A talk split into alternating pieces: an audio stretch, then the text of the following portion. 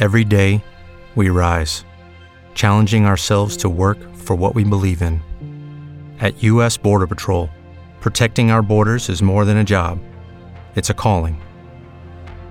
Agents answer the call, working together to keep our country and communities safe. If you are ready for a new mission, join U.S. Border Patrol and go beyond. Learn more at cbp.gov/careers. It is Ryan here, and I have a question for you. What do you do when you win? Like, are you a fist pumper? a woohooer, a hand clapper, a high fiver. I kind of like the high five, but if you want to hone in on those winning moves, check out Chumba Casino. At ChumbaCasino.com, choose from hundreds of social casino style games for your chance to redeem serious cash prizes. There are new game releases weekly, plus free daily bonuses. So don't wait. Start having the most fun ever at ChumbaCasino.com. No purchase necessary. VGW. Void were prohibited by law. See terms and conditions. 18 plus. Agora, Bandeirantes acontece. Com Cláudio Zaidan, Sônia Blota e Ronald Jimenez. 3 horas, 5 minutos, boa tarde.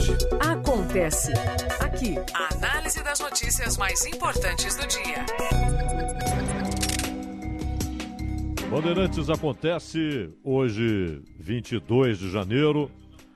Você acompanha toda a programação da Rádio Bandeirantes em AM 840, FM 90,9, no aplicativo Band Rádios em qualquer canto do planeta. Claro, na página da Bandeirantes no Facebook e também no YouTube, Rádio Bandeirantes Oficial. Imagens de Henrique Bolívar. Bom trabalho, Bolívar. Na central técnica, o time do João Bisev, Rafael Palmeira e Roberto Dias. A produção e coordenação do Vitor Lupato. Tudo bem, Vitor? Boa tarde. Oi, Zaidan, tudo bem? Boa tarde a você, Ronald, Sônia, todo mundo que acompanha a gente aqui no Bandeirantes Acontece. Hoje um pouco mais triste, viu? Ainda tá de olho na taça do brasileiro também, Lupato? Ah, ontem acabaram de cavar a cova, né? É Não mesmo? Ah, não dá mais, não dá mais. Mas ó, a gente ainda corre atrás de uma tríplice coroa, né? Ganhou o Paulistão e se a gente ganhar Copa do Brasil e Libertadores, fica lindo. Eu não ligo tanto pro brasileiro, viu? É, nessa altura é bônus, né? Exatamente, mas ontem um jogo meio feio, né? Eu, eu falei pra você, eu não gosto muito de quando eu dou palpite. O resultado zica o meu time. Nada a ver. nada A gente ver. fala do futebol, tudo bem, mas o resultado, eu falei 2 a 1 pro Palmeiras foi 2 a 0 pro Flamengo. Acontece, acontece. Se você vê o meu aproveitamento em palpites, você se sente estimulado a continuar palpitando. Eu erro 27%? palpite. É, é, e caindo. Ô, Vitor, temos entrevista hoje, né? Temos, temos sim, Zaida. Vamos conversar com o infectologista do Hospital das Clínicas, Evaldo Stanislau de Araújo. Ele está participando da, da vacinação no HC. Foi, é, é um dos principais pontos de vacinação aqui no estado de São Paulo. E ele foi vacinado. Ele se vacinou logo no primeiro dia, está participando da linha de frente desde o início da pandemia, sempre participa com a gente aqui na Rádio Bandeirantes. E hoje vai conversar sobre os grupos prioritários, o porquê foram escolhidos os profissionais da saúde, depois os idosos, porque tem país que faz ao contrário, né? Não vacina os idosos primeiro. Ele vai explicar pra gente como é a tomada de decisão para isso. É, e talvez explicar a respeito daquela reclamação da prefeitura, né? De que havia uma desproporção. Gente que não deveria estar na primeira fase da vacinação, recebendo vacinas no HC e faltando vacinas para os profissionais de saúde que trabalham para o município. Vamos ver. Mas imagino que, imagino que a reclamação do Edson Aparecido tenha surtido algum efeito. Ótimo trabalho, Vitor Lopato. Para todos nós, Aidan. Como vai, Sônia Blota? Olá, Zaidan. Uma ótima tarde para você, para o Ronald, para o Vitor, para todos os nossos ouvintes. E hoje a gente abre aqui falando da OMS e uma nova avaliação. A China pediu para a OMS avaliar que a possibilidade do coronavírus estar na embalagem de congelados é real. A OMS no começo relutou, disse que isso não poderia ser, afinal de contas, o coronavírus não resiste a baixíssimas temperaturas. Mas parece que agora, depois de um novo relatório, a Organização Mundial da Saúde está levando isso sim em consideração. Quem não está gostando nada dessa história, Zaidan, são os países da União Europeia e os Estados Unidos.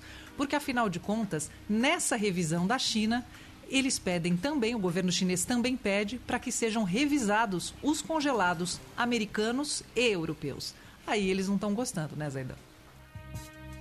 Sim, sim. Bom, é preciso saber se é uma constatação, é uma hipótese, é uma possibilidade ou se a OMS já garante que há sim esse risco, né?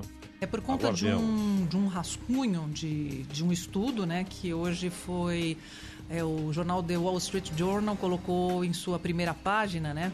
E destacou que o vírus, sim, que é um corpo de cientistas que, que é ligado ao OMS, diz que o vírus poderia ser reproduzido em baixíssimas temperaturas. É uma possibilidade, mas antes eles nem. É, não tinha a possibilidade de fazer o estudo. E agora sim, é, vamos verificar, eles vão estudar melhor e aí sim eles vão dizer se sim ou se não. É, por enquanto é possibilidade. Né? Exatamente. Ótimo trabalho, Sônia. Obrigada, Zaidan. Como vai, Ronald? Boa tarde. Tudo bem, Zaidan? Boa tarde para você, para os nossos ouvintes, para todos aqui. Bom, e em São Paulo, inclusive uma das medidas adotadas aí é o adiamento da volta às aulas presenciais, né, Ronald? É, foi postergada em uma semana a, a volta às aulas. Isso num primeiro momento, claro, vai haver uma uma reavaliação, porque depende muito da, da, evolução da pandemia, do número de leitos ocupados, dos óbitos, é, dos grupos exatamente que estão é, tendo uma elevação de, de percentual.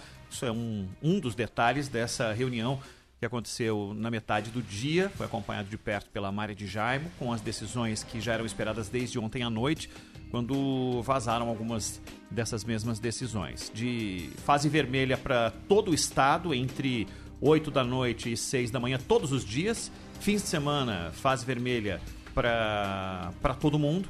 E durante a semana, de segunda a sexta, durante o dia, entre 6 da manhã e 8 da noite, uh, São Paulo e Grande São Paulo, capital e Grande São Paulo, na fase laranja, mas muitas regiões na fase vermelha, aquela mais restritiva, que não permite que bares e restaurantes uh, fiquem abertos uh, não ser no, no serviço de delivery e shoppings estarão fechados no fim de semana. Aqui em São Paulo também, esse sim, um impacto muito grande uh, na área do comércio, Zaidan.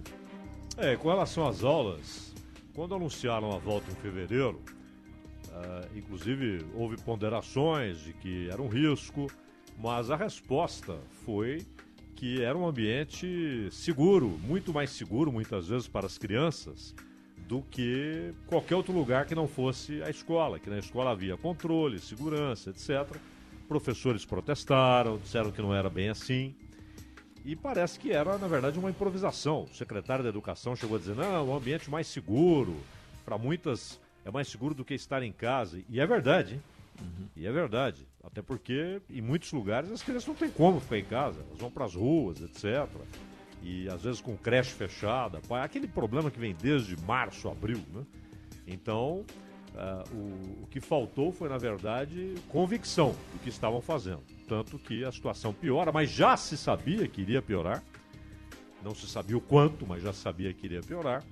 E aí tiveram de fazer essa revisão. Ficar adiada, não se sabe para quando, a volta das aulas presenciais no estado, né, Ronald? Exatamente, Saidan. Neste mesmo, uh, mesmo tema, aliás, a gente vai variar, variar muito sobre, sobre esse tema. A gente vai falar uh, ainda no programa de hoje a respeito da imunização de grupos específicos, uh, os caminhoneiros, motoristas que conseguiram a possibilidade de serem encaixados como prioritários também na na linha de frente de quem deve receber a vacina. Tem a chegada da vacina de Oxford aqui em São Paulo no fim da tarde de hoje. Tem a notícia, notícias ligadas a grupos que estão sendo muito prejudicados pela pandemia. A gente vai falar um pouquinho também dos condutores de transporte escolar, muitos deles, aliás, a maioria deles, não teve acesso ao auxílio emergencial. Imagina só né, que essa dependência total da volta às aulas para quem é condutor e a gente conhece de perto aqui casos de famílias que são, são famílias inteiras que lidam com esse tipo de negócio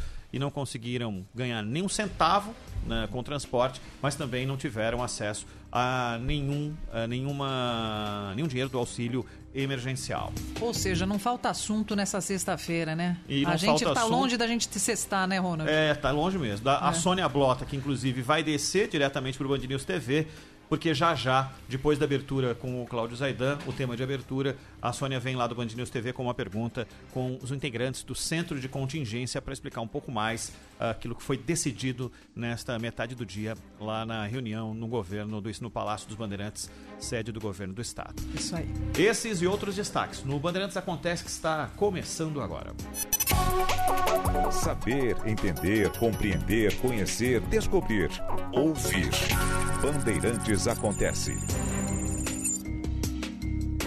Nesta semana, a gente falava aqui essa situação muito, muito ruim, né? Para trabalhadores, para gente que está desesperada aí procurando emprego, para quem está com emprego difícil de ser mantido, risco de demissão, para os milhões de desempregados, há muito tempo desempregados, para comerciantes, para industriais. E dizíamos que eh, os bancos não tiveram prejuízo. E veio a informação, é fato, eles não tiveram prejuízo, mas tiveram uma diminuição de lucro. Não é?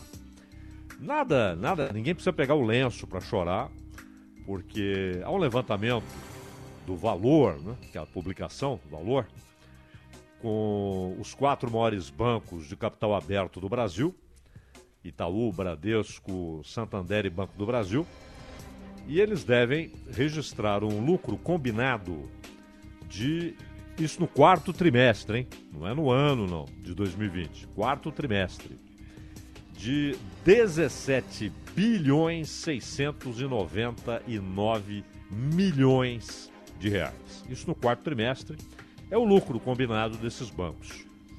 E no ano 63 bilhões 584 milhões de reais de lucro combinado.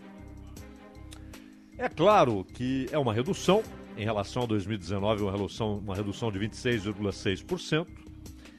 É a maior desde 2000, essa redução, e a quinta maior desde o real, em 94, segundo o levantamento da consultoria economática feita a pedido do valor. E nesse período, eh, só houve realmente problema, prejuízo em 95 e 96, quando houve aquela limpeza no balanço do Banco do Brasil. Não é que os privados tenham tido prejuízo, é que os números do Banco do Brasil levaram a um resultado combinado que apontava prejuízo, mas o prejuízo não foi dos bancos privados. Esses não tiveram prejuízo, não é? Mas o importante é o seguinte: eh, houve uma redução, muito bem, mas como é que num ano como foi 2020 e começa 21, com quebradeira, falência, demissões em diversos, diversos setores, como é que os bancos, esses bancos, só eles tiveram um ganho combinado de lucro, hein? Lucro, lucro. Não é ganho bruto, não, lucro, depois de pagas as despesas. De 63 bilhões 584 milhões de reais. Porque banco não produz diretamente, claro, não produz parafuso, não produz alface, não produz arroz, não produz máquinas. O banco, na verdade, ele trabalha com aquilo que a sociedade produz. Quando os bancos foram concebidos, eles são antigos, hein? A família Médici, aquela que mereceu a dedicação na obra de Maquiavel, quando ele escreve O Príncipe, não é? Maquiavel, inclusive, um pouco antes teve problemas sérios ali com a família Médici, que governava Firenze. Houve uma tentativa, um golpe, na verdade, um pouco antes, etc. Ele teria apoiado, caiu em desgraça. E aí ele vai restaurando a sua relação com a família Médici, inclusive escrevendo aquele livro que tinha o príncipe, que tinha também como objetivo melhorar suas relações com a família que voltou a mandar em Firenze. Família importante, teve inclusive Papa. Né? Mas é, o fato é que a família Médici, inclusive, tinha um banco que era uma potência europeia. Não era só em Firenze, não era só na Itália, né? na época cidades-estados, né? e... mas na Europa. Então os bancos são, são muito antigos, e claro. Então, os bancos modernos, eles foram concebidos da seguinte maneira. Um lugar para as pessoas guardarem o dinheiro de maneira segura, não precisa colocar embaixo do colchão, né, com risco.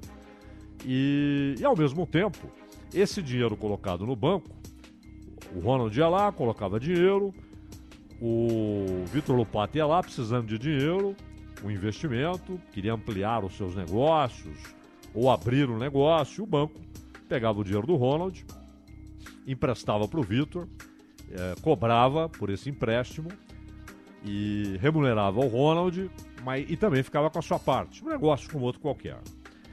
Mas, eh, quando você tem a ideia de um crédito amplo, eh, principalmente século XVIII e, sobretudo, século XIX, os bancos se tornam uma, uma fábrica de aumentar a rentabilidade do dinheiro. E aí você tem diversas situações em que eles ganhavam, ganhavam, ganhavam financiando é, aquelas companhias né, que iam para a África, que iam para a Ásia, é, financiando negócios com lucros tremendos, sem colocá-lo diretamente na atividade produtiva, mas muitas vezes uh, investindo em capital produtivo, máquinas, etc., galpões, fábricas. Uh, no Brasil, quando havia aquela hiperinflação, os bancos ganhavam demais. Imagina, você colocava ali mil cruzeiros, ou dez mil cruzeiros, ou cem mil cruzeiros, né? ou, rea ou cruzados depois. E depois de um tempo, aquele dinheiro valia muito menos por causa da inflação. É, e aí, o titular da conta, principalmente se fosse conta corrente, ele perdia demais. Mesmo em poupança, perdia demais. A poupança nunca acompanhou a inflação com a correção monetária, né? Porque a inflação real era muito maior. E, no entanto, os bancos, claro, trabalhavam com aquele dinheiro e ganhavam rios e rios de dinheiro. Depois, quando a inflação foi debelada no real, eh, eles imediatamente receberam do governo autorização para continuarem ganhando rios de dinheiro com taxas e mais taxas. Né? É, pense bem, nenhuma loja paga para que você compre na loja. Nenhum bar paga para que você compre no bar, ou restaurante, ou oficina. Né? Pelo contrário, é, eles agradecem que você tenha escolhido aquele bar, aquele restaurante, aquela oficina. O banco não.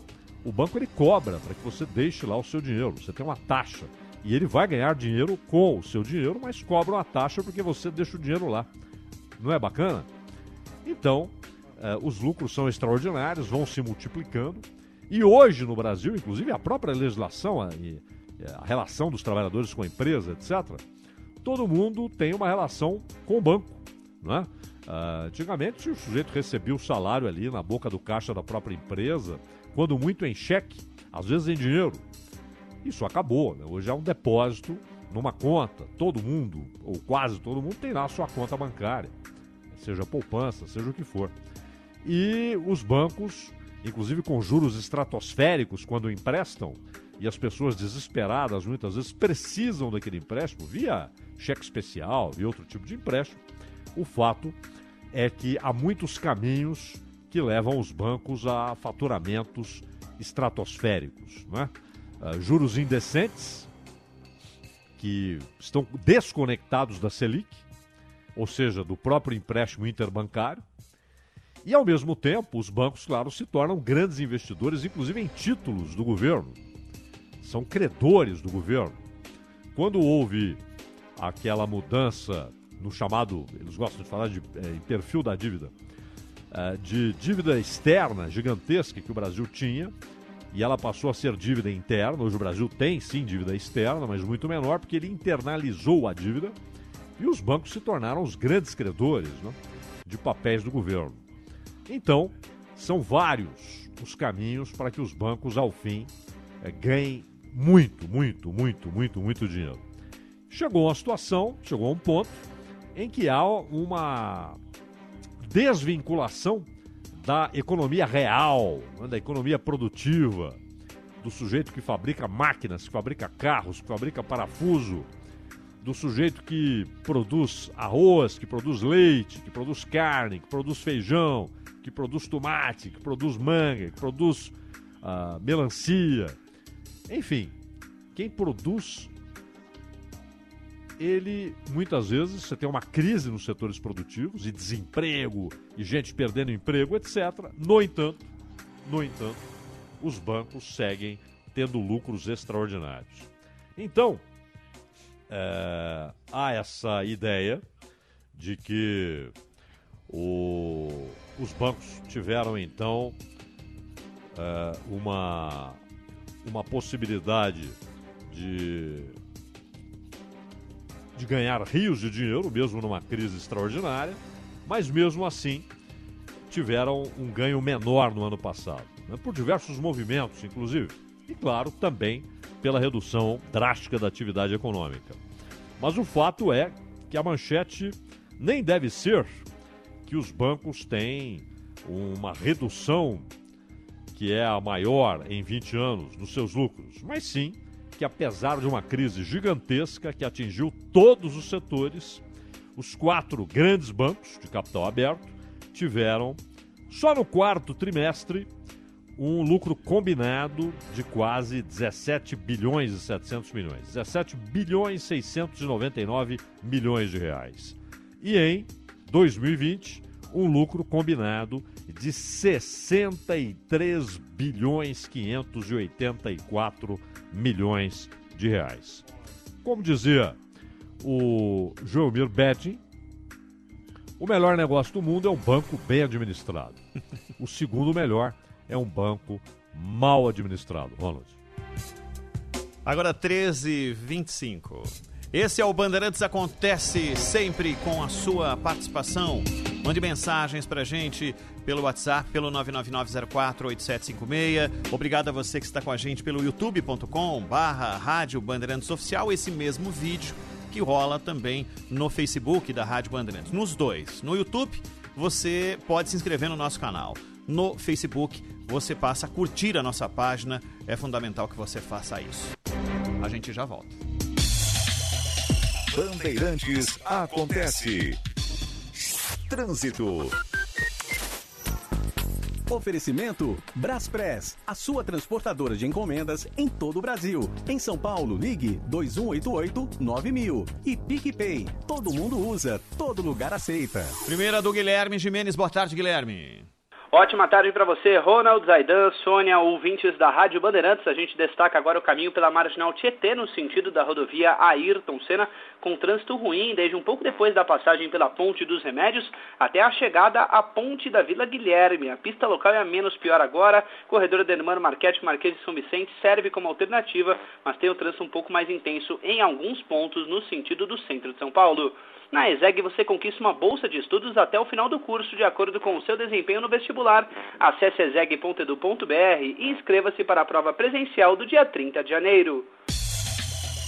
Bandeirantes acontece.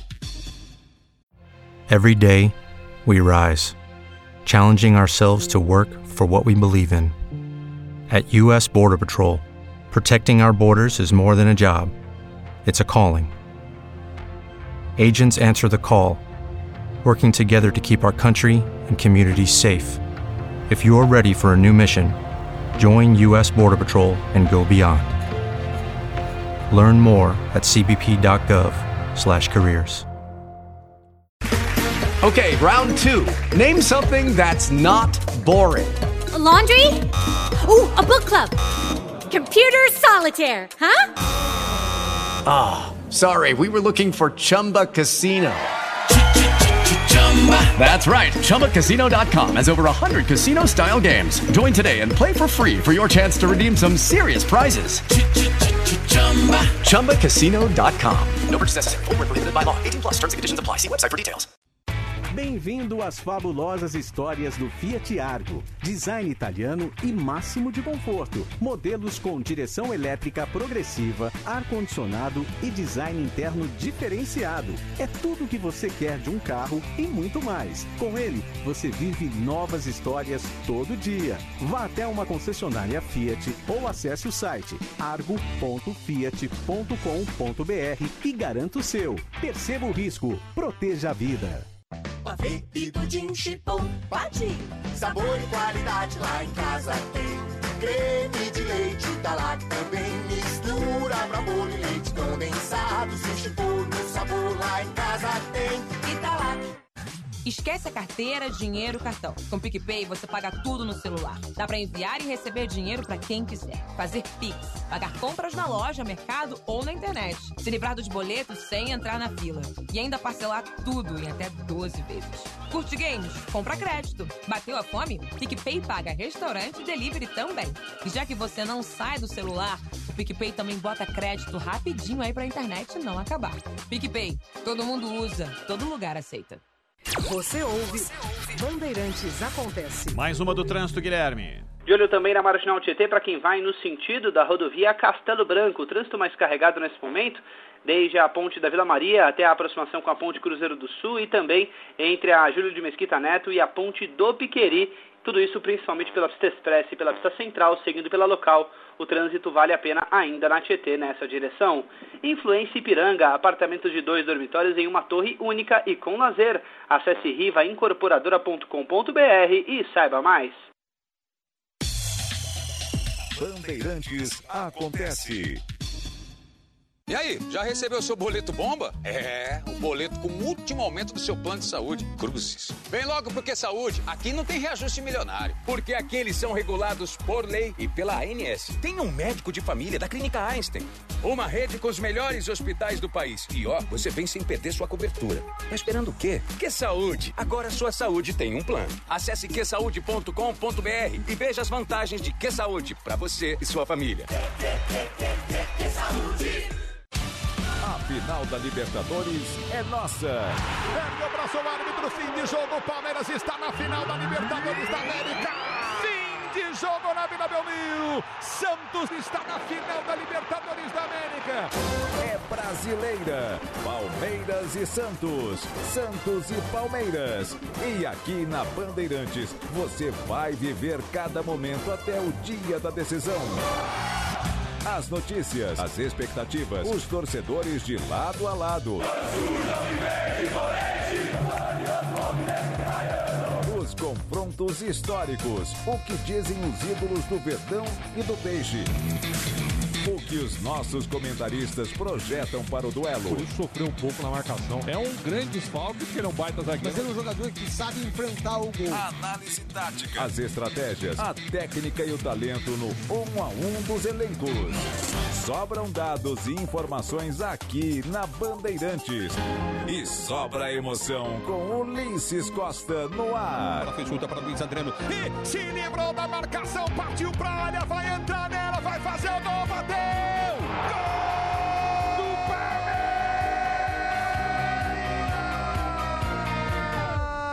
Ele vem pro toque, no recuo para a ponta, soltou para Soteldo, Soteldo domina, pico da grande área, vai para Pinto, limpou.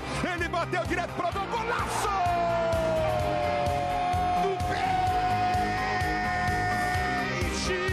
É pra colar o ouvido no rádio. Na Bandeirantes. Copa Libertadores. Oferecimento Braspress, a sua transportadora de encomendas em todo o Brasil. Em São Paulo, ligue 2188-9000. Nakata, com amortecedor HG Nakata e seu mecânico de confiança, é tudo azul pela frente. Chega mais. E Fiat Argo, bem-vindo às fabulosas histórias do Fiat Argo. Você ouve Bandeirantes Acontece. No momento em que a Anvisa está reunida com a diretoria colegiada para definir o que vai acontecer com o segundo pedido da vacina Coronavac do Instituto Butantan de liberação eh, do lote que já está aqui em São Paulo e também para a fabricação eh, da vacina aqui Em São Paulo, nós temos agora a entrevista com João Gabardo, no Band News TV, que é coordenador do Centro de Contingência. Aqui em São Paulo, Centro de Contingência que tomou decisões importantes que envolvem mais restrição às pessoas e às atividades. Vamos ouvir um trecho da entrevista aqui no Band News TV, Douglas Santucci e Andressa Guaraná.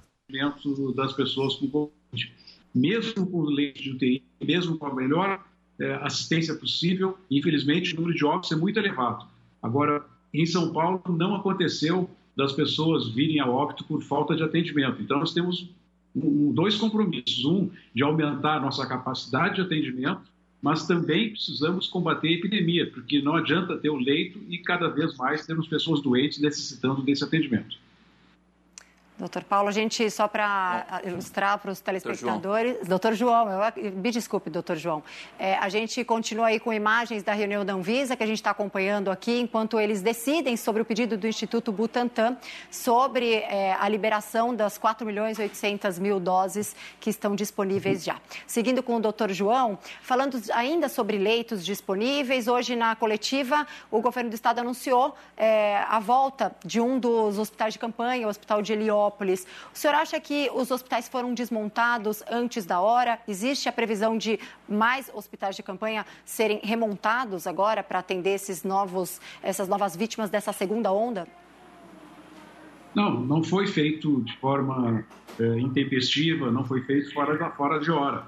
Naquele momento, é, os dados os indicadores que nós tínhamos da epidemia mostravam é, uma curva decrescente no número de casos é, os leitos passavam a ficar ociosos é, e não tem sentido manter um número tão elevado de leitos é, ociosos. Isso custa muito, nós precisamos, para manter esses leitos, equipes né, profissionais, médicos, enfermeiros, e havia necessidade de nós atendermos outras especialidades médicas que já faziam um bom tempo estavam sem atendimento. Então, quando se tomou a medida de With lucky landslots, you can get lucky just about anywhere. Dearly beloved, we are gathered here today to. Has anyone seen the bride and groom? Sorry, sorry, we're here. We were getting lucky in the limo and we lost track of time. No, Lucky Land Casino, with cash prizes that add up quicker than a guest registry. In that case, I pronounce you lucky. Play for free at LuckyLandSlots.com. Daily bonuses are waiting. No purchase necessary. Void were prohibited by law. 18 plus. Terms and conditions apply. See website for details. With Lucky Land Slots, you can get lucky just about anywhere. This is your captain speaking. Uh, we've got clear runway and the weather's fine, but we're just going to circle up here a while and uh, get lucky. No, no, nothing like that. It's just these cash prizes add up quick. So I suggest you sit back, keep your tray table upright, and start getting lucky. Play for free at LuckyLandSlots.com. Are you feeling lucky? No purchase necessary. Void where prohibited by law. 18 plus terms and conditions apply. See website for details. Desativar alguns leitos, mas principalmente de redirecionar os leitos de UTI para o atendimento de outras especialidades é em função do momento que estávamos vivendo. Isso é muito dinâmico. Hoje nós estamos numa outra realidade, uma realidade de crescimento do número de casos, uh, e é necessário que a gente faça novamente um movimento para regrupar esses leitos, ampliar a capacidade de atendimento, os hospitais vão precisar contratar mais profissionais e tudo isso tem que ser feito no tempo correto, no tempo certo, eh, sem risco de ter ficarmos sem assistência, desassistência no estado de São Paulo. Estamos em simultâneo também com a Rádio Bandeirantes. Sônia Blota, que neste horário também apresenta é, na Rádio Bandeirantes, está com a gente acompanhando aqui a entrevista. Sônia, por favor. Oi, Douglas, Andressa. Doutor João, prazer estar conversando com o senhor. É, continuando na pergunta da Andressa, que falava sobre essa falta de leitos, porque, na verdade, os índices eles estão aumentando de forma desproporcional. E a gente teme que cheguemos a um ponto em que o público precisa dar espaço para o privado ou o contrário. Na verdade, seria o privado dar espaço para o público. A gente pode chegar nesse, nesse alerta, nesse medo que nós todos temos? Não, as medidas que foram tomadas, foram anunciadas hoje, pelo governador João Dória, são exatamente para evitar que isso aconteça. É, hoje, a, a, a, residência, o pessoal é, dos hospitais privados, eles estão com uma pressão maior do que o setor público. Hoje, a dificuldade em obter, conseguir um leito é, nos hospitais particulares é, e que atendem convênios aqui em São Paulo é maior do que nos hospitais públicos. Esse é um movimento que já aconteceu no início da pandemia. No início da pandemia também, o primeiro movimento, o primeiro é, acúmulo de pacientes ocorreu na área privada e posteriormente isso passou a, a ser feito na, no setor público. Nesse momento, o setor público também está bastante pressionado, mas é, eu insisto que os, os hospitais privados, nesse, é, agora, nesse período que nós estamos vivenciando, estão com mais dificuldades para conseguir internar os seus pacientes do que a área pública. Mas é, o, o, entrosamento entre o setor público e privado, ele é muito tranquilo. É, à medida que for necessário colocar leitos públicos para atender os pacientes da rede privada, isso poderá ser feito. E se nós precisarmos colocar os pacientes é, do Sistema Único de Saúde nesses hospitais privados, também é possível, nós temos condições de contratar mais leitos, ampliar, enfim, a cada momento nós vamos analisar a situação e vamos propor aquelas medidas que sejam mais adequadas, é, insisto, para que não haja risco de desassistência. Esse é o nosso grande objetivo.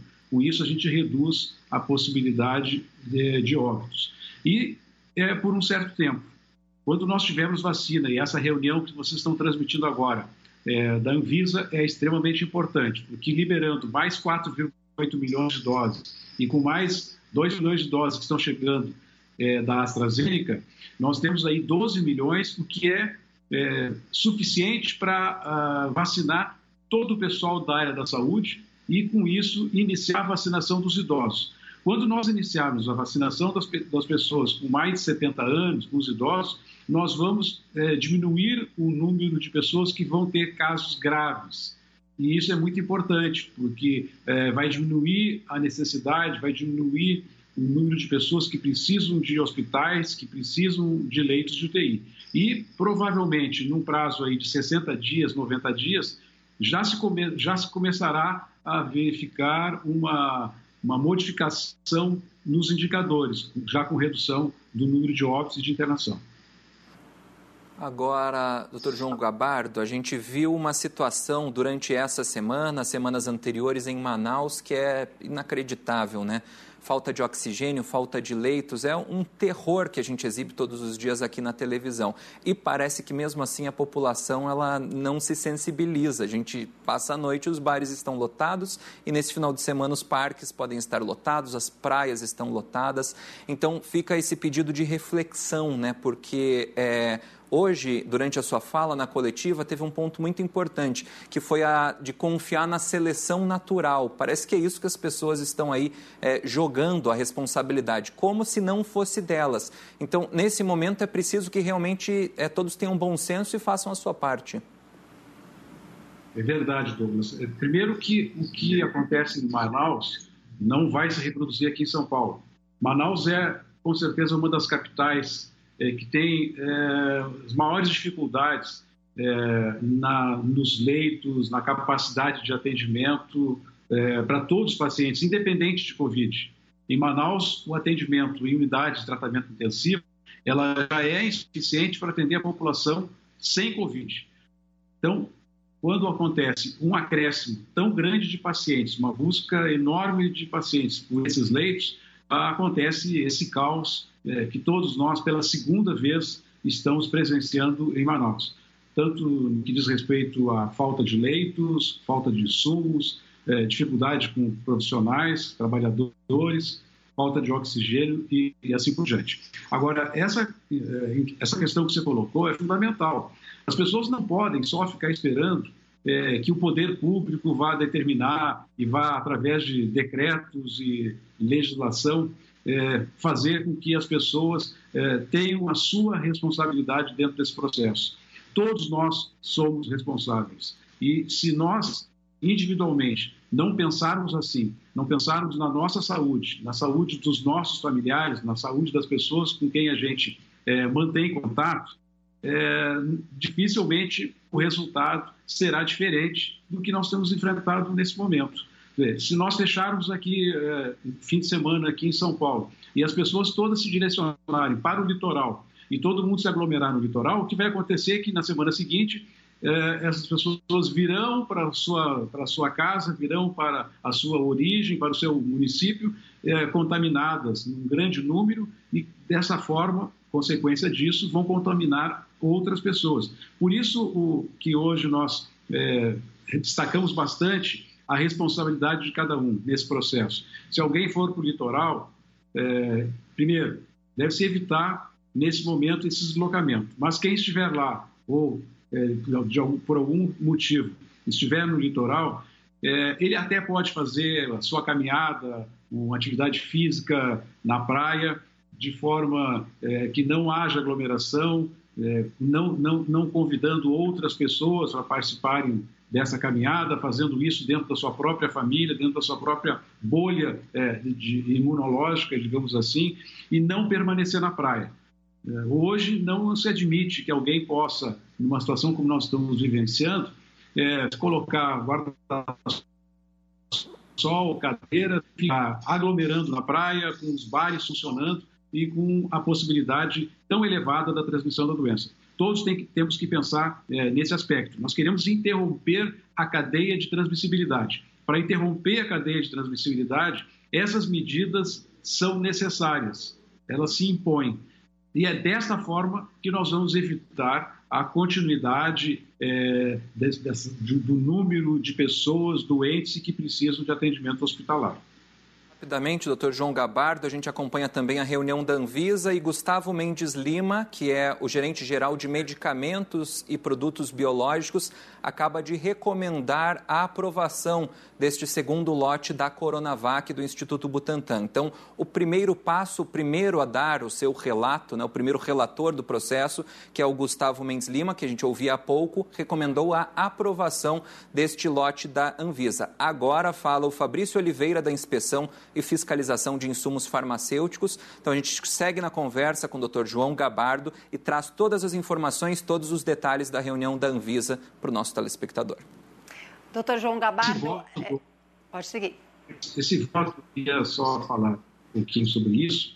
Ele é muito importante. É, o voto do Gustavo sempre é um voto que é, é, muito respeitado pela sua capacidade técnica, pelo seu conhecimento, mas nós não esperávamos outra coisa, porque nesse momento a documentação que está sendo analisada não é mais a da vacina em si, e sim da, da fábrica onde ela está sendo produzida.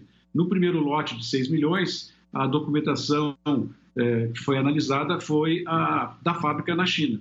Nesse momento, se analisa as práticas é, de produção do Instituto Butantan. E o Instituto Butantan, com a sua capacidade, a sua tradição, é, os serviços que presta a toda a população brasileira na produção de vacinas, é, tinha absoluta convicção que isso seria aprovado e que nós possamos ainda hoje já trabalhar com a distribuição desses 4 milhões e 800 unidades de vacina um processo mais rápido do que o que a gente assistiu né, no último domingo, uma reunião que já vários documentos já foram analisados, então dessa vez promete ser pelo menos mais rápida. E a gente vai trazer a, o resultado por aqui. Em resumo, só, Andressa, desculpe, são claro. três áreas técnicas, então, que vão emitir estes relatos antes da votação. A primeira área técnica fez essa aprovação, a gente segue acompanhando aqui em simultâneo, também na transmissão com a Rádio Bandeirantes, e a qualquer momento traz mais detalhes.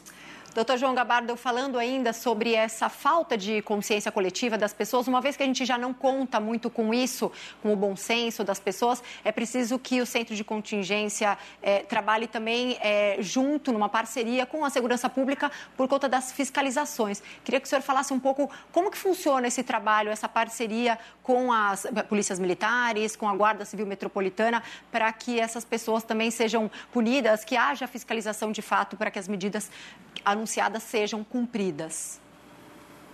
Bom, primeiro eu acho que nós não devemos desistir é, de ter a colaboração, a contribuição é, e o empenho das pessoas individualmente e dentro das suas famílias. Acho que isso é fundamental.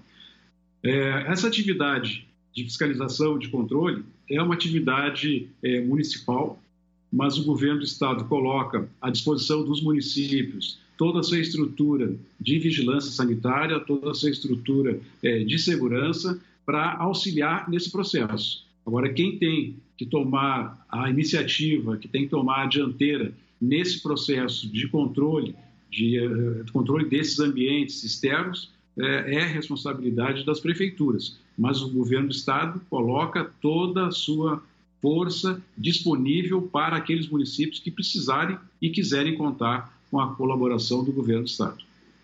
Doutor João, é, Hoje, na Inglaterra, o premier Boris Johnson falou sobre a nova variante do vírus e falou da letalidade muito maior agora que eles estão nessa segunda onda. E aqui no Brasil nós temos, infelizmente, a variante brasileira. Eu gostaria de saber em relação à vacina, o que, que o senhor tem a dizer, se os cientistas eles já estão de olho nisso, exatamente para a gente poder ficar com tranquilidade é, de acordo com a nossa imunização. Só antes de responder, doutor João Gabardo, o, só apresentar que o doutor Paulo Menezes, que também faz parte do Centro de Contingência aqui em São Paulo, passa a participar dessa nossa entrevista é, da, do Band News TV em simultâneo com o Rádio Bandeirantes. Bem-vindo, doutor Paulo, que também pode comentar justamente esse assunto. Vamos lá. Doutor João Gabardo, por favor. Agora não tem erro, pode chamar, pode chamar o Paulo, vai aparecer um representante aí para falar, não é isso? Bom, está aqui com o Paulo, meu parceiro do Centro de Contingência. É, até o momento, essa questão da, da, da variante do vírus, é, nós não temos nenhum indício é, que ele não seja, é, que a vacina possa não apresentar os resultados é, de imunidade esperados para os demais vírus. Então, é, por enquanto, os dados que nós temos até o momento, a imunidade é, prevista né, nas vacinas que estão sendo desenvolvidas no mundo também protegerão contra essa variante. Isso é o que nós temos até o momento. Tudo é muito dinâmico, as coisas não são definitivas, mas é o que nós podemos falar nesse momento. Doutor Paulo Menezes, então seja bem-vindo a essa conversa e se quiser também justamente comentar esse tema tão importante abordado pela Sônia Blota, fique à vontade. É, muito obrigado, boa tarde todos, Sônia e Gabardo. É um prazer estar aqui conversando. É, eu só acrescentaria esse aspecto de que, uh, até o momento, a variante não uh, parece causar doença mais grave, nem ser resistente às vacinas que têm sido desenvolvidas, mas ela pode ser mais transmissível, o que faz com que as medidas de proteção, nesse momento, se tornem ainda mais importantes. E, doutor Paulo, só para então entender bem, esse decreto só passa a valer a partir de segunda. Muitas vezes as pessoas se perguntam, está numa situação tão crítica, por que, que não começa a valer antes? Qual que é a avaliação do centro de contingência e por que há esse prazo? É lógico que a situação é bastante grave, tensa, e o ideal é, do, de uma perspectiva epidemiológica é que quanto mais rápido, melhor. Porém, é preciso que todos os setores e toda a sociedade se preparem para as novas uh, regras, para o novo funcionamento. E isso é, é feito não só aqui, mas eh, na maior parte do mundo se anuncia determinadas medidas e a população, a sociedade tem um prazo mínimo para poder se preparar para isso. Então, é, isso tem sido feito dessa forma aqui no estado de São Paulo, o centro de contingência o governo determinam as reclassificações, determinam ajustes nas regras do Plano de São Paulo e uh, a sociedade tem um prazo mínimo para poder se preparar para essa nova fase. Doutor Paulo, doutor João, é, vamos falar então sobre, também a gente estava acompanhando aqui a sessão da Anvisa para a liberação das 4 milhões, das 4 milhões e 800 mil doses. Os senhores trabalham em conjunto também com o Instituto Butantan. A gente está ansioso aí, esperando os insumos, os insumos para que a produção seja nacional. É, já tem alguma novidade em relação a isso? A vinda dos insumos da China para a Coronavac ser produzida aqui pelo Instituto Butantan? Em relação Não, nós temos aí... aos insumos o Gabardo me permite, é, pois não. em relação aos insumos vindos da, da China, é, a nossa perspectiva é alguma novidade para a próxima semana. Uh, os 4 milhões que estão na Anvisa é, já é, a meu entendimento, é que já estejam disponíveis, precisando haver a autorização da Anvisa para a utilização dessas vacinas. Queria saber se o Gabardo quer complementar. Não, eu só queria confirmar isso, que a previsão de chegar aí no final de janeiro ou no máximo no início de fevereiro, uma quantidade é, já de 5 mil litros é, de IFA, né, que é a matéria-prima necessária para a produção de vacinas. Com 5 mil litros se produz 10 milhões de doses. É, essa é uma expectativa, então, é, muito, muito importante que nós tenhamos aí dentro de um, prazo de uma semana a possibilidade de acrescentarmos aí mais 10 milhões de doses é, de vacina. Então, logo isso aconteça, já está programada é, para três, quatro semanas depois, receber mais um quantitativo de 6 mil litros de IFA, o que dará para produzir mais 12 milhões de doses. De maneira que nós vamos receber, até o final do mês de abril, 46 milhões de doses que foram contratadas é, do laboratório na China. É, não significa que nós vamos ficar só com esses 46 milhões de doses, isso já está contratado, mas o governo do estado tentará uh, contratar um número maior de vacinas, uma vez que tem, inclusive, interesse do Ministério da Saúde na aquisição de um quantitativo maior. Vai chegar o um momento que essa produção será feita totalmente é, no Instituto Butantan. Quando a fábrica estiver pronta, espera-se que já no segundo semestre deste ano, mais para o mês de outubro, novembro, a fábrica esteja pronta e então nós teremos condições de fazer a própria vacina aqui no Butantan, sem a necessidade do recebimento do, da matéria-prima da China. O Butantan será autossustentável, digamos assim, na produção desta vacina.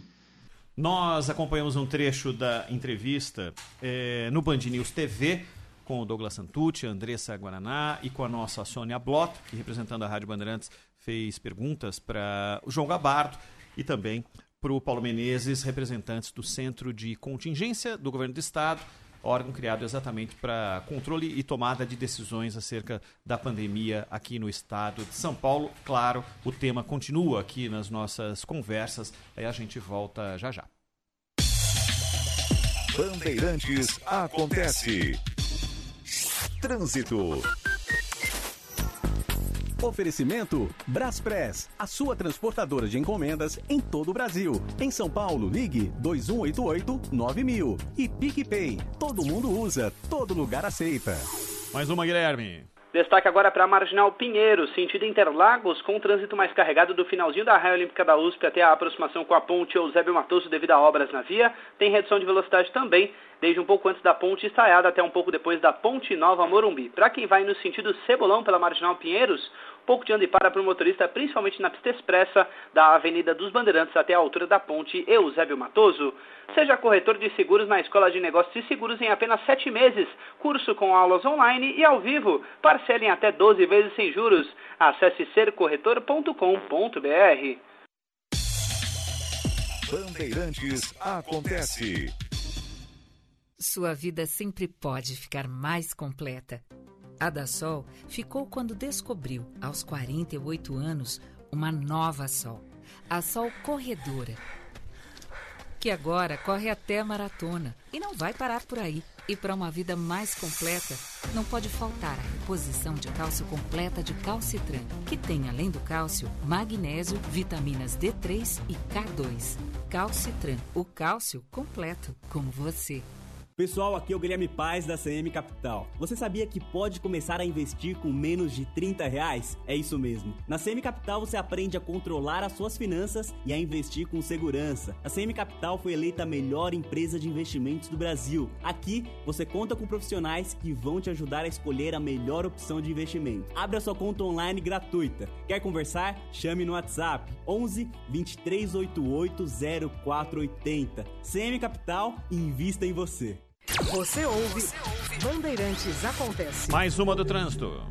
Salim Framaluf em direção à Vila Prudente, com um trânsito um pouco mais lento para o motorista no acesso à vereadora Abel Ferreira e entre a Rua do Acre e a Rua Diogo Lopes. Para quem vai no sentido marginal TT pela Salim, redução de velocidade no acesso à vereadora Abel Ferreira também e dá a passagem pelo cemitério até a altura da Celso Garcia, principalmente pela pista lateral. A Fast Shop tem ofertas imperdíveis para comemorar o aniversário de São Paulo. São descontos de até 30% e entrega grátis em até duas horas na capital. Mas corra, é só até segunda. Fast Shop. Bandeirantes acontece. Voltando nesse trecho final de primeira hora do Bandeirantes Acontece, Zaidan, após a, a, entrevista com os representantes do Centro de Contingência aqui de São Paulo, uh, que nós transmitimos parte desse conteúdo aqui eh, junto com o canal Band News TV, eh, simultaneamente a reunião da Anvisa e a primeira área técnica da Anvisa recomendou a aprovação do lote o lote de 4 milhões e 800 mil doses da Coronavac. Isso já é algo esperado, né, Zaidan? Com, tendo como base aquilo que aconteceu no fim de semana com a aprovação do primeiro lote de 6 milhões de doses, né? Exatamente. Inclusive os argumentos técnicos que foram apresentados no domingo já indicavam claramente qual seria a decisão agora, né? Que de fato as coisas são assim mesmo. Você tem de ter etapa por etapa, porque eles não podem simplesmente tomar uma decisão generalista, né? Que que embrulhe todas as vacinas numa decisão só. Isso não existe. Inclusive a separação para a vacina que veio pronta da China, a vacina que foi produzida no Butantan, é assim mesmo. É assim que deve ser. Mas nenhuma surpresa. Aquilo que foi é, dito pelos, pelos técnicos da Anvisa no domingo já valia para hoje, já indicava o que aconteceria hoje. E também agora, com, como houve a aprovação da, da vacina é, de Oxford, né? É, ou seja, esse lote que vem da Índia faz com que tenhamos aí provavelmente em torno de 7 milhões de doses adicionais no momento em que a preocupação é essa. Mais do que quem vai tomar, é se haverá vacina para tomar na hora certa, né, Ronald? Exato, Zaidan, exato. A Mayra Jaimo está aqui com a gente. A Mayra acompanhou a reunião do Centro de Contingência do Governo do Estado e que é, evidenciou aquilo que todos desconfiávamos desde a noite de ontem, né, Mayra? Que é uh, o aumento das restrições, as noites não serão as mesmas, nem os fins de semana. Né, Mayra? Boa tarde. Exatamente, Ronald. Boa tarde para você, para o Zaidan e para todos. Boa tarde, Mayra. Então é o seguinte, teve uma nova reclassificação de fases e todas as regiões que estavam na fase amarela, incluindo a capital e toda a região metropolitana, foram então para a fase laranja. E na fase vermelha estão as regiões de Taubaté, Sorocaba, Bauru, Marília, Presidente Prudente, Barretos e Franca. Só que além disso, tem restrições adicionais. Então, todos os dias a partir das 8 horas da noite e também nos próximos dois fins de semana, tirando esse, então dia 31 e 1 e dia 6 e 7 de fevereiro, todo o estado fica na fase vermelha que é a mais restritiva. Isso significa que só os serviços essenciais vão funcionar nesse período. Então, essas são as principais restrições anunciadas hoje. Gerou até um protesto né, que teve hoje pela manhã do setor de bares e restaurantes em frente ao Palácio dos Bandeirantes. E essas medidas passam a valer a partir do dia 25 de janeiro. Então não é esse fim de semana, só a partir de segunda-feira. E a, o fechamento geral aos, aos fins de semana são só por duas semanas seguidas por enquanto. Por enquanto, né? Mas a verdade é que a taxa de ocupação das UTIs aqui na capital paulista, aliás, na Grande São Paulo como um todo, já está perto dos 72%. E se chegar aos 75%, a capital já vai para a fase vermelha inteira. Então, assim, a gente está numa situação bem complicada. Apesar de que serão oferecidos novos leitos de UTI, né? E com a, o aumento de leitos, esse volume de leitos ocupados deve ou baixar ou ser estabilizado de alguma forma por um período, pelo menos. Exatamente, vai dar uma ajuda, né? é. né? Serão 756 novos leitos e vai ter a reativação do hospital de campanha de Heliópolis. Só que o hospital de campanha é só no dia 25 de fevereiro, até reorganizar tudo e com poucos leitos ainda. É, até a gente se pergunta se eles deveriam deveriam ter fechado, né? Porque agora poderia ajudar a ter esses hospitais aí na mão já preparados. Além disso, foi anunciado hoje o retorno das aulas presenciais, que o retorno das aulas presenciais foi adiado por uma semana, então seria no dia 1 de fevereiro, agora vai ser no dia 8, isso na rede estadual. Rede municipal e particular, se quiser voltar no dia 1, pode, Aí vai depender, enfim, de cada escola, no caso das municipais, da prefeitura, e não vai ser mais obrigatória a presença dos alunos. Na rede estadual, pelo menos em, pelo menos em um terço das aulas, os alunos tinham que estar presencialmente. Então agora não tem mais essa obrigatoriedade, vai depender mesmo da decisão de cada família. E. Fala, Zaidan, pode falar. Ô, Mayra, com relação à volta às aulas, você falou que passou para o dia 8, né? E exatamente no dia 8, quando haverá uma, o resultado da avaliação que será feita nessas próximas eh, duas semanas ou três semanas. Então, no dia 8 de fevereiro, é que o governo deve dizer se a situação permanecerá a mesma, nas mesmas faixas, se haverá retrocessos ou avanços de determinadas regiões, já que seis estão permanentemente aí, até o dia 8 pelo menos, na, na chamada faixa vermelha. Ou seja, a, as aulas voltarão exatamente no dia em que o anúncio será feito. Então, provavelmente, em relação à volta às aulas, não haverá um novo anúncio. Eles devem manter, então, a volta para o dia 8, já que a volta acontecerá exatamente no dia do anúncio do resultado dessa avaliação de três semanas, não é isso? É isso mesmo, né? Até sempre o governo de São Paulo diz que, mesmo que retroceder, não para mais escola, não fecha mais escola. Então, eles estão seguindo essa mesma ideia, mesmo se retroceder mais ainda, escolas não fecham, podem fechar outros setores, mas escola realmente só se tiver um lockdown completo e fechar tudo. Eles estão priorizando aí esse setor. Só teve essa semana de adiamento para os professores se adaptarem melhor. As famílias podem ir até as escolas nesse período, consultar, tirar dúvidas e o ano letivo mesmo, dia 8 de fevereiro. Se bem que... Cirurgias, desculpa, Ronald. Não, é, se, se, bem que uh, o governo já chegou a anunciar datas de, de reformulação das ideias de, de, restrição e antecipou essas datas, né? É. Que era, não, aquela que era para ser de fevereiro já foi antecipada em duas vezes. É. Era para ser no começo de fevereiro e já foi antecipada duas vezes. Sabe-se lá o que isso pode acontecer. Diga, Zaidan. Okay, round two. Name something that's not boring. A laundry? Ooh, a book club. Computer solitaire, huh? Ah, oh, sorry, we were looking for Chumba Casino. That's right. ChumbaCasino.com has over 100 casino style games. Join today and play for free for your chance to redeem some serious prizes. ChumbaCasino.com. No purchase necessary. Full prohibited by law. 18 plus terms and conditions apply. See website for details. Step into the world of power, loyalty, and luck. I'm going to make him an offer he can't refuse. With family, cannolis, and spins mean everything. Now, you want to get mixed up in the family business. Introducing The Godfather at ChumbaCasino.com. Test your luck in the shadowy world of The Godfather slot. Someday, I will call upon you to do a service for me. Play The Godfather now at ChumbaCasino.com. Welcome to the family. VGW Group. No purchase necessary. Void where prohibited by law. See terms and conditions. 18 plus. E com relação às cirurgias, as eletivas suspensas, né, Mayra? canceladas, cirurgias eletivas canceladas, isso nos hospitais públicos e conveniados, né? Os particulares aí decidem, mas hospitais públicos e conveniados, cirurgias eletivas canceladas. Acabei de subir correndo aqui do Band News TV, Mayra, tudo bom com você? É, Mayra, mas pelo que a gente estava conversando agora, né, que vocês estavam com, você está conversando com, com o Zaidan e com o Ronald, é, os pais não são obrigados a levar as crianças para a escola, mas eles podem levar-se assim, quer dizer, vai ter calendário para eles, de qualquer forma, assim, do ponto de vista prático. O professor vai estar tá lá. O professor vai estar tá lá, é isso que eu queria entender. Exatamente. Agora eles, eles eram obrigados, mas com uhum. essa mudança de hoje, com essas novas declarações, agora não tem mais a obrigatoriedade, assim como não tem nas municipais também, que o prefeito Bruno Covas já tinha anunciado, né? certo. né? Então não tem para ninguém a obrigatoriedade de ir presencialmente, mas tem a opção. É, e como o Zaidan disse, levar ou não levar. Muitas vezes levar é até mais seguro, né, Zaidan? Bom, inclusive o próprio secretário de Educação tem, tem dito isso, né? Uhum. E a essa altura, inclusive, uma coisa que é constatável, né? Em muitas regiões da cidade, não tem como, a criança não vai ficar em casa ali com tudo à mão, né?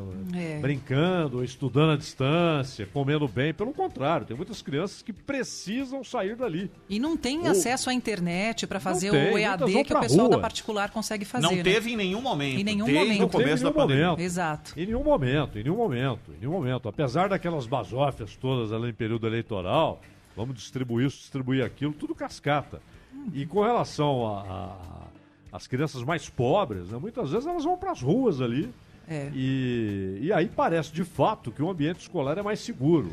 Pelo menos essa é a indicação que dá o próprio secretário da Educação quando diz que o ambiente escolar terá a segurança máxima possível em termos sanitários. E né? bem ou mal tem merenda, tem alimentação. É, isso para muitos fez falta Exato. demais. Ô Mayra, nós estamos em pleno verão ainda. Te mandei mensagens ao longo da coletiva porque eu queria saber o que eu achei importante. Falar, ah, você vai sair de férias? Não, mas eu vou demorar para sair de férias. Eu quero saber quem tá agora lá. E essa é uma, é uma resposta importante é, porque envolve muito da- do que dá o giro de negócios no litoral, principalmente no litoral. É, hotéis e pousadas estão nos serviços essenciais, né? Eles não vão pa- parar de, de funcionar. E as praias, é, nós entrevistamos aqui no Bora, no Bora Brasil, é, com o João e com a Ana, o prefeito de São Sebastião, que deixou claro o seguinte: ele vai fazer o possível para fiscalizar melhor, para evitar que haja aglomeração. Mas praia fechada, por enquanto, nada, não tem nenhum. Depende da decisão do prefeito de cada uma dessas cidades. Exatamente. Há uma recomendação para que isso seja feito, mas a decisão fica a cargo, sim, das prefeituras, né? Já os parques, os estaduais vão fechar nas fases vermelhas, então em todas as regiões que estiverem na fase vermelha e naqueles fins de semana que eu comentei, né? Acompanha 31 os e 1. mesmos horários ali. Fecha 8 da noite, todos os dias, abre 6 da manhã durante a semana, mas fim de semana fecha tudo. Exatamente, mas os estaduais. E o resto é decisão do município. Exatamente. Ibirapuera, por exemplo. Exatamente. Agora vamos ver o que, que o prefeito Bruno Covas vai determinar sobre isso. É, e o bom senso que a gente espera de cada um, né? Que ninguém fique se aglomerando aí em pousada, em parque. Aí, sabe, é cada um cuidar de si. A gente está falando isso já há muito tempo. A É. decisão individual é uma das mais importantes Pois de é. todas. É se você não quiser fazer parte de aglomeração, não haverá aglomeração. Exato. A não ser Agora é naquelas seguinte. inevitáveis, a do transporte público, que ninguém arruma solução nenhuma. Fala, Zaidan. Ninguém arruma solução, haverá aglomeração, não é? haverá baile, haverá festinha. Isso aí o governo não faz nada. Nada. Pancadão. Nada. É muito fácil. É muito fácil fiscalizar lá o, o bar que tem registro, que tem endereço. Que paga fixo, imposto. Que paga imposto, o restaurante, a loja. E esses são os lugares menos perigosos para o espalhamento do vírus. Os caras colocaram, Zaidan, no restaurante, distância de dois metros de uma mesa para outra, seguiram Exato. tudo para poder abrir a porta. Exato. Para poder fazer com que, o gar- com, com que o garçom, o cozinheiro, a menina do É. caixa, todo mundo Bem pudesse lembrado. voltar a trabalhar. E aí do lado de. E ali dentro, então, tá cheio de regra. Uhum. Do lado de fora do posto de gasolina. O cara encosta o carro, liga o som, É. compra na, na loja de conveniência um fardo de, de, de cerveja. De cerveja, o e consome ali tá com do 500 lado. pessoas É e não acontece absolutamente Nada. nada. Exatamente. Então, é, é- é, sabe, é um grave erro. Eu me lembro que quando, eh, depois da eleição, né, daquele papelão, aliás, porque o Dória havia dito que a notícia de que haveria um retrocesso era, era notícia falsa. E aí, no dia seguinte à eleição, ele anunciou o que ele disse que não iria anunciar. É notícia- era Pois notícia falsa, falsa até aquela noite. É, a notícia falsa foi a dele quando disse que era notícia falsa. Agora, aquele negócio vai quebrar muita gente, né? E vai acontecer isso aí. O cara vai comprar a bebida, às vezes compra até, não compra no posto, compra no bar até 8 da noite. E, e depois vai pra praça, vai pra rua, vai pro, pro posto de gasolina. O posto de gasolina é essencial, claro que é, então vai continuar funcionando. Como aliás está na lista aí do que deve funcionar, do que pode funcionar. E vai acontecer exatamente isso, né? E aí, nada, nada. Apenas aquele sujeito que tem lá o, o, o- o comércio dele, Pois é. que trabalha de máscara, o cliente tem de usar máscara, um número limitado de pessoas. Teve que Esse- reduzir o salário do funcionário. Ou mandar embora. Ou mandar esse embora. vai ser punido, esse vai ser punido e muita gente vai quebrar. Mayra de Jaime, obrigado, Mayra, pelos detalhes aqui, viu? Obrigada, gente. Mayra. A gente volta já já. Atrasamos um pouquinho o fim da primeira hora do Acontece. Tem o Milton Neves, tem entrevista na sequência. a ah, na sequência a gente já volta. Bandeirantes acontece. Mais uma, Guilherme. Avenida dos Bandeirantes em direção ao sistema Anchieta Imigrantes com trânsito lento, dá a passagem pela rua Guaraiúva até a altura do aeroporto de Congonhas. Sentido Marginal Pinheiros, quem vai pela Bandeirantes reduz a velocidade da Santo Amaro até um pouco depois da Guaraiúva e também no acesso à Marginal. Jornalista Roberto Marinho entre a Santo Amaro e o aeroporto de Congonhas, funcionando bem nos dois sentidos. É verão e no Açaí Atacadista você encontra tudo para viver o melhor da estação com o melhor preço. A loja completa com economia para abastecer sua casa ou seu comércio. Aproveite o verão Açaí. Bandeirantes acontece. São 30 anos recebendo você, fazendo amigos, reunindo famílias. Em cada encontro, em cada mesa, grandes momentos compartilhando alegrias. Aqui no Barbacoa sempre foi assim, e por muito, muito tempo vai ser sempre assim. 30 anos que a gente se vê, e serão muitos mais pra festejar com você. Barbacoa, muito além da carne. No Itaim, Renato Paz de Barros, Shoppings Day e Morumbi. Já imaginou ficar parado na estrada porque o ônibus quebrou e a empresa não vem te socorrer? Fuja desse risco escolhendo as empresas legalizadas. No caso de um imprevisto, você vai ter sempre o suporte de um ônibus reserva em qualquer trajeto. Você viaja com conforto e segurança e ainda conta com um serviço de atendimento ao passageiro que funciona de verdade. Ou você prefere pagar mais barato pela passagem e ficar na mão? Faça a escolha certa e boa viagem. 7PESP, CNT e FETPESP. A final da Libertadores é nossa. Perde o braço o árbitro, fim de jogo. O Palmeiras está na final da Libertadores da América. De jogo na Vila Belmiro. Santos está na final da Libertadores da América. É brasileira. Palmeiras e Santos. Santos e Palmeiras. E aqui na Bandeirantes, você vai viver cada momento até o dia da decisão. As notícias, as expectativas, os torcedores de lado a lado. Os confrontos históricos, o que dizem os ídolos do Verdão e do Peixe. O que os nossos comentaristas projetam para o duelo. Por isso sofreu um pouco na marcação. É um grande desfalque porque ele é um baita zagueiro. Mas ele é um jogador que sabe enfrentar o gol. Análise tática. As estratégias, a técnica e o talento no um a um dos elencos. Sobram dados e informações aqui na Bandeirantes. E sobra a emoção com Ulisses Costa no ar. Ela fez chuta para Luiz Adriano. E se livrou da marcação, partiu para a área, vai entrar nela, vai fazer o gol, bateu! Gol do Palmeiras!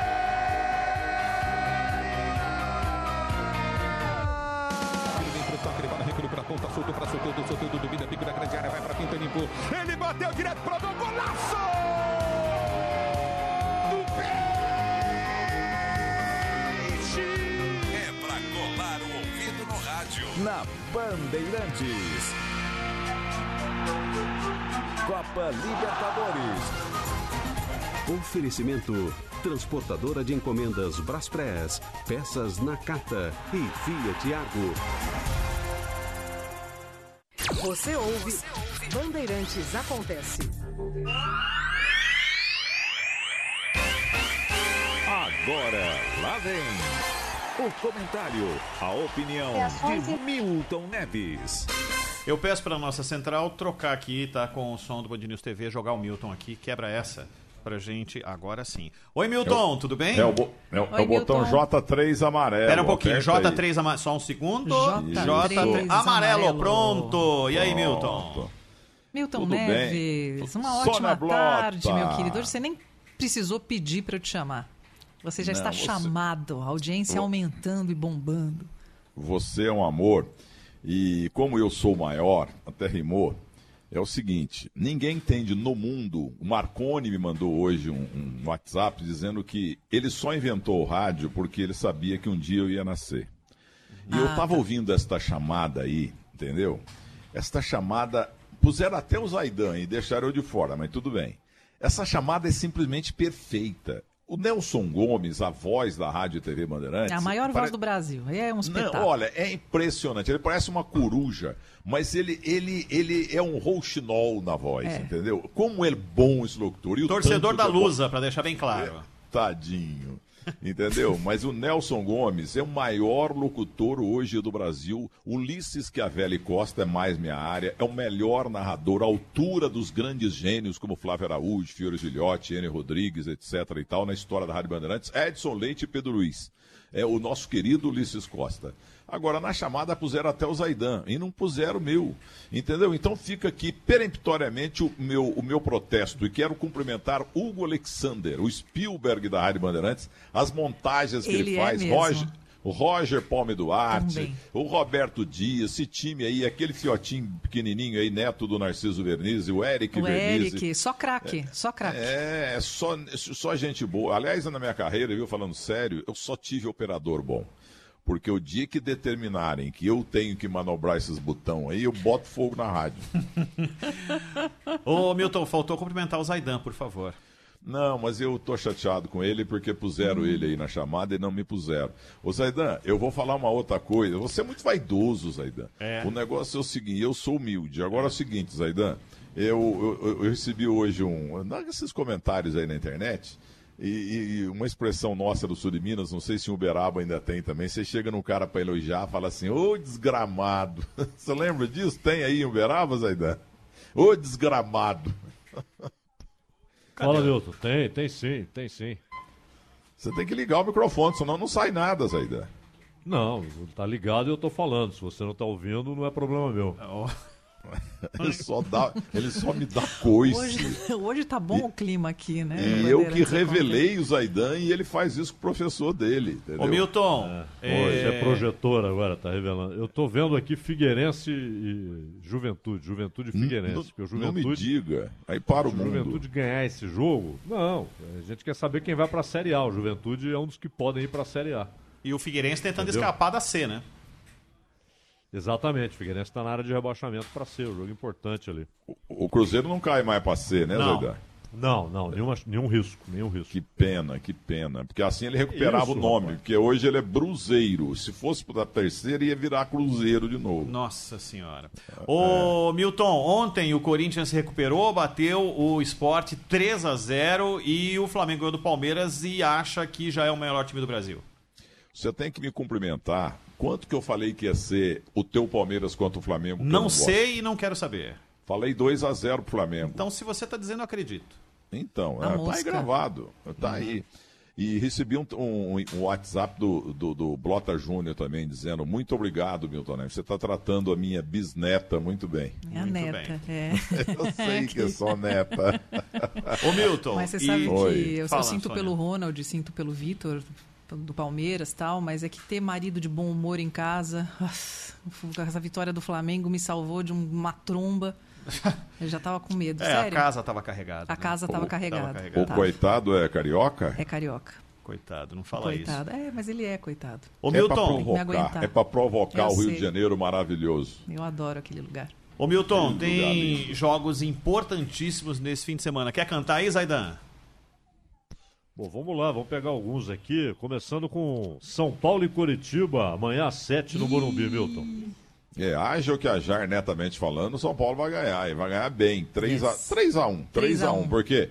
Porque, digamos que o São Paulo venha perder ou empatar, os escombros do Morumbi caem de, de vez, entendeu? Como diz Guga Chakra, meu amigo lá de Nova York. Ele chama o São Paulo de São Paulinho. Aí e me o dá uma Morumbi- raiva isso. E o Morumbi ele chama de escombros do Morumbi. Ruínas do Morumbi. Não, é o fim Ruínas da do picada. Morumbi. É o fim da picada. Só porque mora em Nova York, se achando. Mas ele é gente boa, esse cara. Adoro ele. Apesar Mas de ele só não palmeirense pode falar São malas. Paulinho. Que mais, Ele- Zaidan? Ele fala Vasco que o Edu. Galo, ele, amanhã às pera, nove. o, o, o Guga Chakra fala que o Edu Manga jogou mais que o Rivelino. Tá, boa, ótimo, excelente. É Vasco e e Atlético, amanhã às 9. Qual o Atlético? O legítimo, né? É, quando eu falo Atlético, eu- você já sabe que é o Galo. Não, nós vamos ganhar. O Bragantino meteu 4 neles, entendeu? Então 2 a 0 pro Galo. Opa, o Galo ainda vai ser campeão brasileiro. Apesar que eu tô achando Inter que o Flamengo Grêmio- vai ser, eu tô achando que Ah. o Inter vai ser. Então tão cinco- temos cinco candidatos. Prova a minha tese. Eu sempre fui a favor de pontos corridos. Exato, somos todos testemunhas, né? Inter e Grêmio, domingo às 4, Beira Rio. Ah, olha, esse jogo aí não tem de errar, porque nunca empata e nunca tem expulsão. Vai ser 0 a 0 com quatro expulsões, duas de cada lado. Mais um candidato a título aqui, o Flamengo vai visitar o Atlético Paranaense na Arena da Baixada. E vai ganhar, vai ganhar de 2 a 0. E o detalhe, Internacional e Flamengo são os dois únicos que dependem só de suas próprias forças. Ou seria o Galo? Ou seria o Galo? Não, o Galo não É. enfrenta o São Paulo. Não, não Ah, enfrenta. é, não o tem Flamengo. confronto direto com, com o Inter, né? Pois É, não quer mais aí. Inter. Ceará e Palmeiras. Palmeiras Não, o Ceará tá bem demais. 1 a 0 pro Ceará. E o inexpugnável Fernando Praz vai se vingar do Palmeiras. Santos e Goiás. 3 a 0 pro Santos. E vou o Corinthians é segunda, então na segunda você palpita. No não, domingo palpito, ainda. é, palpito já, porque eu já não precisa nem ter. O Corinthians Tá, contra quem? Corinthians e Bragantino na Neoquímica Arena. 1 a 0 pro Bragantino. Um gol de Tchau Mar... Não, Tchau Marino era do São José. Gol de Silvião. Lembra no centroavante 10 metros de altura que o Bragantino tinha? Nos tempos do Luxemburgo. É. Mas e então é para fecharmos, Milton, voltando para o domingo à noite, o que eles chamam de clássico vovô, né? Fluminense e Botafogo. E na época, antigamente lá no Vasco tinha Vavá e Vevé. Entendeu? Esse clássico aí nunca empata também. Vai ser um a um. Valeu, Milton. Bom fim de semana para você, bom trabalho. Tchau, Milton. Até segunda. A Sônia Blota fala comigo com carinho. Já o Ronald Jimenez com, com desdém. Você sabe que é com carinho também, mais do que ninguém. Ele te adora. Ê, Zaidan desgramado, hein, Zaidan? Um abraço, um abraço pra vocês, gente. Um Tchau. abraço pro Tchau. Vitor Tchau, também. Milton. Tchau. Tchau. Fica com Deus. Bandeirantes acontece. Esquece a carteira, dinheiro, cartão. Com o PicPay você paga tudo no celular. Dá pra enviar e receber dinheiro pra quem quiser. Fazer Pix, pagar compras na loja, mercado ou na internet. Se livrar dos boletos sem entrar na fila. E ainda parcelar tudo em até 12 vezes. Curte games? Compra crédito. Bateu a fome? PicPay paga restaurante e delivery também. E já que você não sai do celular, o PicPay também bota crédito rapidinho aí pra internet não acabar. PicPay, todo mundo usa, todo lugar aceita. Atenção! Nunca foi tão fácil resolver o problema da sua CNH. A HS vai até você. Isso mesmo, resolvemos a situação da sua CNH, sem você precisar sair de casa. Ligue 11 4327 0896 e faça já a regularização da sua CNH. HS Consultoria, trabalhando e inovando por você. 4327 0896. Tem o seu direito de dirigir. Processo 100% garantido. HS 11 4327 0896. Domingo Esportivo Bandeirantes, com Milton Neves. Futebol, informação, os boleiros de todos os tempos e a expectativa dos jogos do domingo, a partir das nove da manhã, aqui na Bandeirantes. Domingo Esportivo Bandeirantes. Oferecimento Magnus, de sabor a Magnus Entende. E Projeto Anjinhos da Rua, o maior santuário para animais abandonados. Você ouve Bandeirantes Acontece. Trânsito. Oferecimento Braspress, a sua transportadora de encomendas em todo o Brasil. Em São Paulo, ligue 2188-9000. E PicPay, todo mundo usa, todo lugar aceita. De volta na Rádio Bandeirantes, de acordo com o CGE, estado de atenção para alagamentos nas zonas Oeste, Sudeste, Sul e na Marginal do Rio Pinheiros. De olho agora na rodovia Castelo Branco, com bastante lentidão no sentido interior de São Paulo. Tem tráfego intenso da saída do Cebolão até o quilômetro 14 e caminho travado do quilômetro 19 até o quilômetro 26. Para quem vai em direção à capital de São Paulo, anda e para do quilômetro 27 até o quilômetro 23. Depois disso, caminho livre. A Fast Shop tem ofertas imperdíveis para comemorar o aniversário de São Paulo. São descontos de até 30% e entrega grátis em até duas horas na capital. Mas corra, é só até segunda. Fast Shop. Bandeirantes acontece.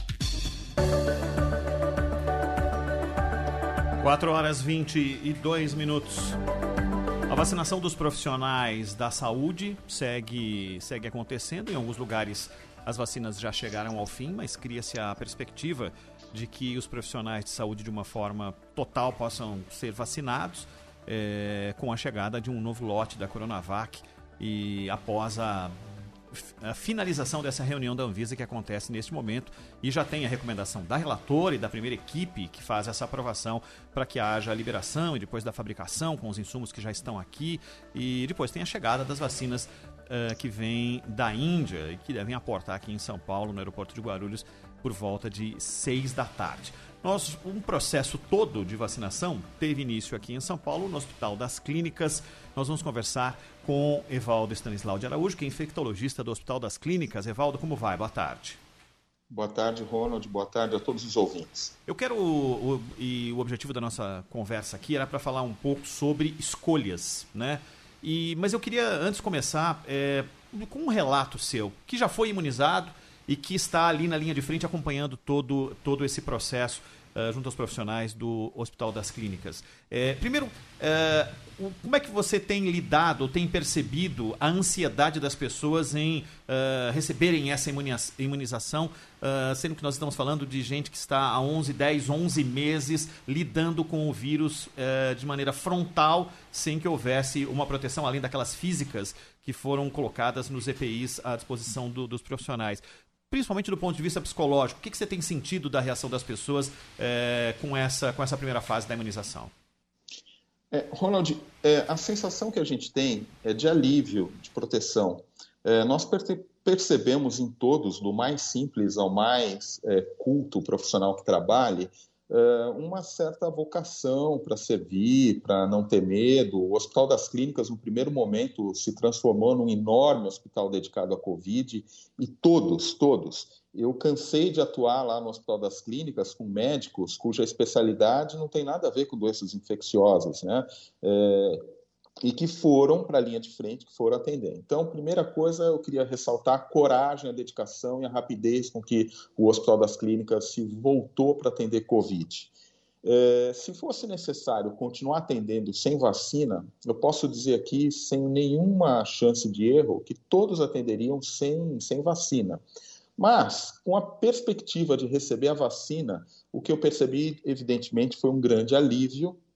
Alívio esse que não veio desacompanhado da sensação de que, poxa vida, ainda bem que a gente está sendo vacinado, vamos continuar o nosso trabalho, mas precisa de mais, porque tem mais profissionais para serem vacinados e, sobretudo, tem toda uma população para ser vacinada. Mas eu diria para vocês que a nossa sensação foi de alívio para continuar um trabalho.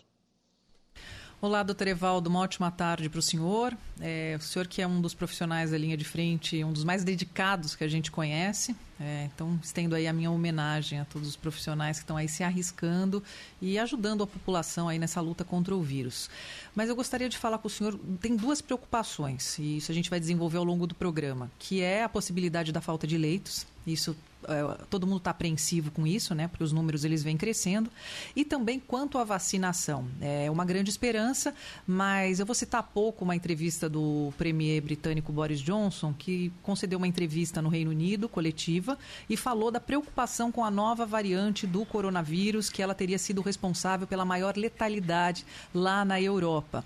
Aqui nós já temos também a variante brasileira. E eu queria saber do senhor se isso é um motivo para grande preocupação, principalmente quando a gente fala de uma vacina que tem que imunizar, ela é suficiente para prevenir aí essas cepas que estão chegando, se desenvolvendo, enfim, que a gente está descobrindo, uhum. né? Uhum. Então, Sônia, boa tarde. Eu vou falar um pouquinho da sua primeira pergunta e depois eu falo da variante. É, o número de leitos preocupa, e eu acho que essa é, análise de leitos e taxa de ocupação, eu sempre digo isso, ela é muito dinâmica. Às vezes a gente vê quando está baixo, fica tranquilo, e eu nunca, fica, nunca fico tranquilo quando está baixo, porque isso muda da noite para o dia. É, então nós temos que estar preparados. E mais do que o percentual de ocupação, a gente tem que ver a qualidade da ocupação. Um paciente com Covid que vai para uma UTI, ele não é um paciente que fica pouco tempo na UTI. Então, a taxa de permanência desses pacientes em terapia intensiva e depois, na sequência, em enfermaria é muito alta. Então, eu quero dizer, em outras palavras, que a rotatividade desses leitos ela não é importante. Então, por isso que eu vejo que hoje o governo do estado é, abre aí novos leitos e, e, sinaliza com a abertura de novos leitos, e eu quero trazer esse componente que eu vejo muito pouco discutido, é, inclusive na mídia e entre nós, que não é apenas número de leitos, mas a gente precisa de número de leitos porque a ocupação ela se dá por um tempo muito prolongado, a rotatividade é baixa. Então eu não posso chegar lá simplesmente falar, olha, você já está aqui há 15 dias, eu te tiro e coloco outro. Então as taxas de ocupação, quando sobem, elas permanecem porque os pacientes mais graves eles ficam muito. Em relação à variante, é, eu considero que esse é um dos temas mais importantes que mais preocupa. É, aliás, Covid é um assunto que não tem saído da mídia e às vezes as pessoas até podem achar que é exagero e que é excessivo, mas não é nem exagero nem é excessivo, porque Covid passa por todos os setores da nossa vida. Enquanto a gente não resolver essa crise, a vida não continua. Né? E essas variantes, elas trazem um componente que é um novo componente, que é o componente da incerteza. O que, que vai acontecer? Elas já se mostraram muito mais capazes de infectar. E na Inglaterra, por exemplo, você citou a variante, ela já dominou o vírus selvagem. Né? Aqui no Brasil, a gente até pesquisa variantes, tem grupos com muita competência fazendo essa pesquisa, mas a gente não tem capacidade nem de fazer diagnóstico comparado com outros países mais desenvolvidos. Então, certamente, a gente subestima o tamanho da doença e a ocorrência de variantes. E as variantes que têm sido descritas, especialmente essa P1 que vem do Amazonas, já saem trabalhos, ontem mesmo saiu um pré-print de uma publicação, mostrando que elas têm o potencial de escapar da resposta imunológica e talvez de escapar da resposta imunológica induzida pela vacina. Então veja que louco isso, que preocupante. A gente está numa disputa para vacinar todo mundo e se a gente não controlar essas variantes, pode ser que daqui a pouco a gente tenha que voltar a vacinar pessoas com uma vacina modificada que dessa vez proteja contra a variante. Então, é muito sério isso que nós estamos falando. Então, em teoria, a gente precisa conhecer melhor essas variantes, mas elas têm o potencial de disseminação mais rápida e de escapar da resposta imunológica. De causar doença mais grave, a gente ainda não tem essa evidência de maneira concreta também, mas a única maneira que a gente tem para atuar em relação a variantes e ao vírus selvagem é prevenir.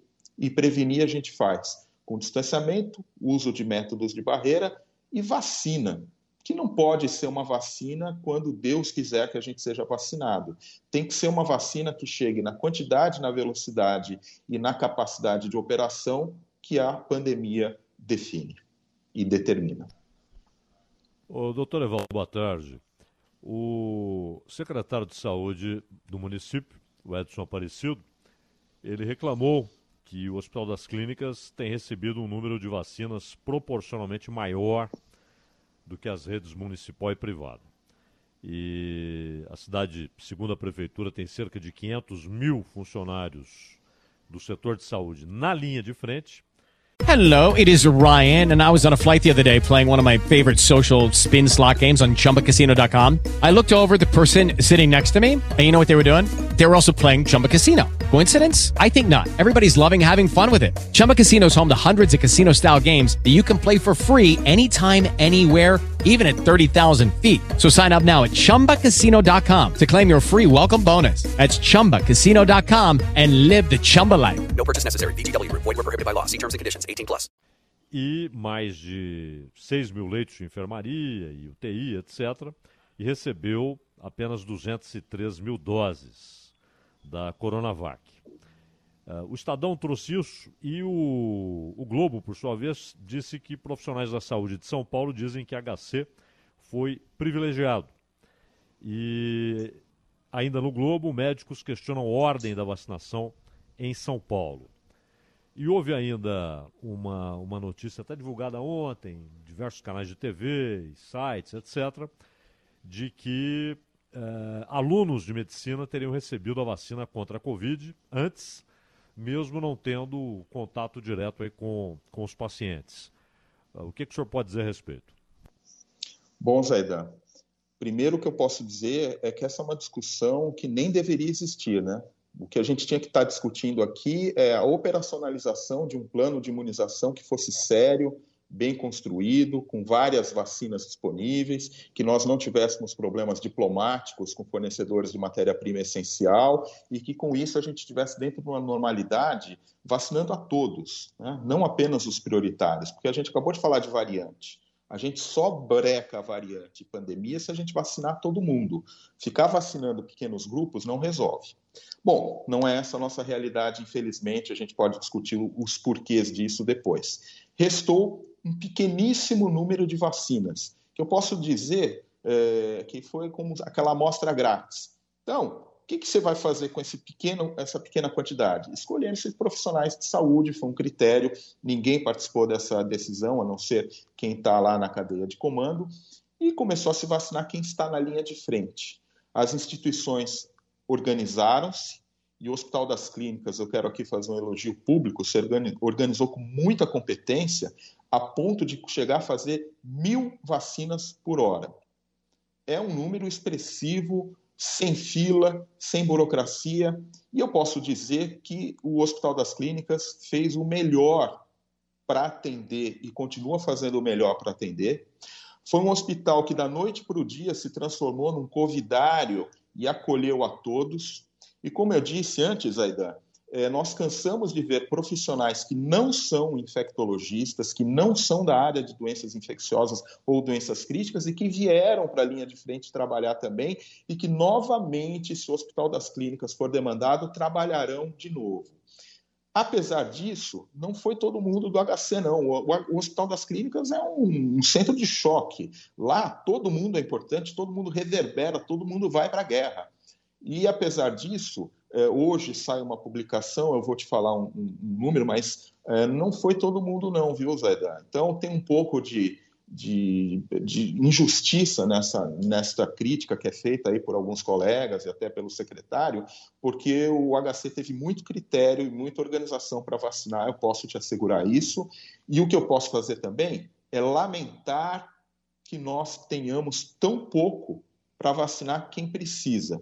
E, pessoalmente, é, eu até me manifestei, me manifestei nesse sentido. Eu, quando tomei a vacina, eu tive uma sensação que, de um lado, era de alegria, mas de um outro, um constrangimento terrível. Não pelos meus colegas da área da saúde ou médicos que não estavam se vacinando, mas pela população geral que não estava se vacinando.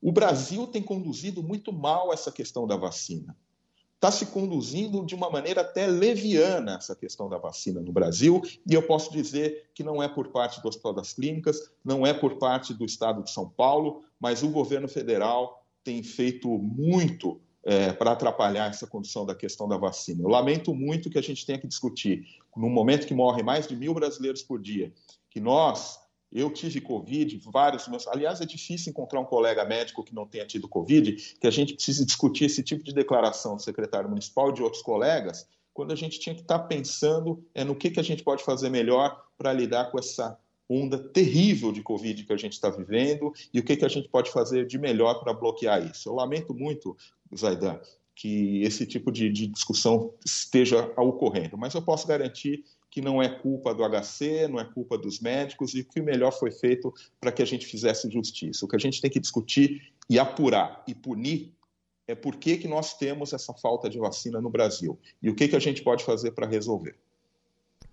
Claro. E tomara o, todos os profissionais, esses 500 mil, segundo a prefeitura, que trabalham na linha de frente, tenham também a vacina e essa sensação de segurança. Né? Agora, doutor Evaldo, uma última questão da minha parte. Uh, o que foi anunciado hoje pelo governo de São Paulo, na sua opinião, como alguém que está no front, que está na linha de frente, é suficiente? É o caminho adequado para lidar com o problema neste momento? Zaidan, nenhuma medida de controle ela vai ser efetiva se não tiver fiscalização.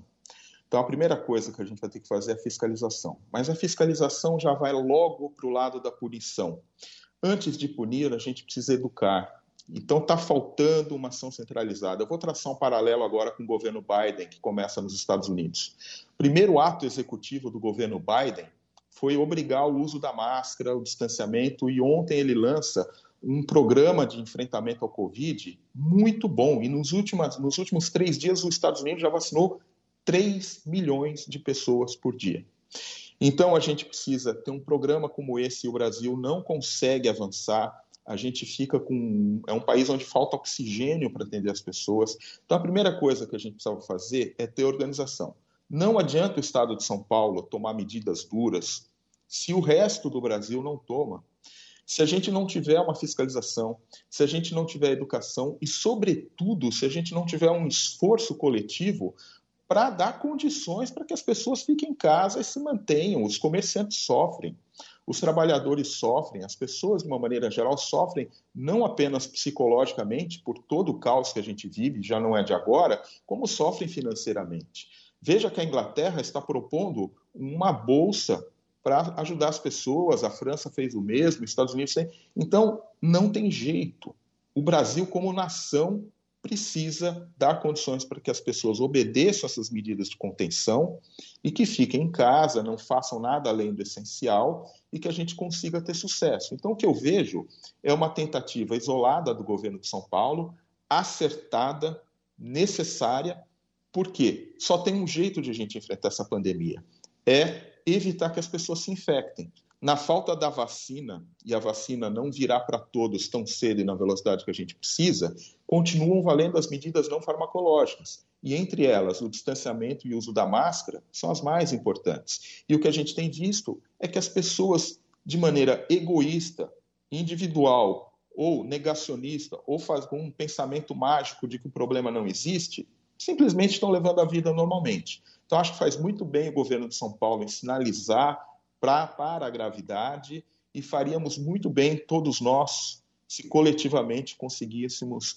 entender a dimensão do que a gente está vivendo e as consequências que poderão surgir ainda muito piores do aquilo que a gente está vivendo. Nós estamos entrevistando o Dr. Evaldo Stanislau, infectologista do HC.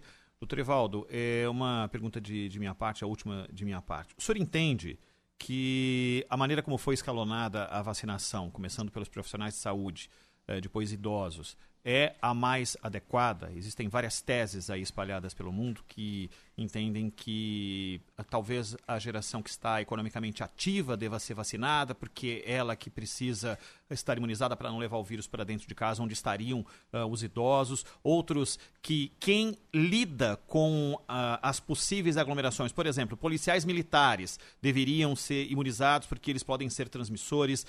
outros o motorista e o cobrador de ônibus, que lidam com algo que não foi resolvido pelo Estado de uma forma eh, definitiva. Não existe uma forma, até agora encontrada, para diminuir a quantidade de pessoas nesse tipo de, de, de, uso do transporte coletivo. O que o senhor entende como modelo ideal? É esse que está aí? Primeiro, os profissionais de saúde da linha de frente e aquilo que foi apresentado com os idosos pelas faixas de idade uh, apresentados? O que eu entendo como ideal, Ronald, é o que já não podemos fazer mais, que era quando tinha oferta de vacina para a gente poder reservar. É, e ter várias marcas disponíveis, como a Argentina, por exemplo, está fazendo, e outros países com um perfil semelhante ao nosso estão fazendo. Isso já não dá mais para fazer, e hoje a gente está na dependência de dois fornecedores, né, é, que é a AstraZeneca Oxford, com todas as fábricas que fabricam, e a Coronavac. E ambos têm IFA que vem da China. Então vejam onde nós chegamos. É essa a realidade. Muito bem. É, como é que a gente podia ter feito esse planejamento, então? Nesta quantidade pequena de vacinas que a gente tem, você tem que fazer escolhas. A escolha pelos profissionais de saúde, eu acho que é uma escolha pertinente diante do caos que a gente vive. Agora, quem são os mais vulneráveis do ponto de vista da população? Evidentemente que são os mais jovens, os mais idosos, perdão, e os com doença crônica. Então é natural que você comece a cuidar dos mais vulneráveis para depois cuidar dos menos vulneráveis. Onde que não dá certo isso, Ronald? Quando a gente não vê um plano consistente que tem um cronograma e uma etapa. Porque eu posso chegar para você, Ronald, e falar: Ronald, você não tem nenhuma doença, você é jovem, você mantenha o distanciamento, use máscara e higienize suas mãos. Mas fique tranquilo que daqui a 65 dias, estou vendo aqui pelo teu CPF, você já está no nosso planejamento, vai receber a vacina tal em tal local. Isso é um país sério.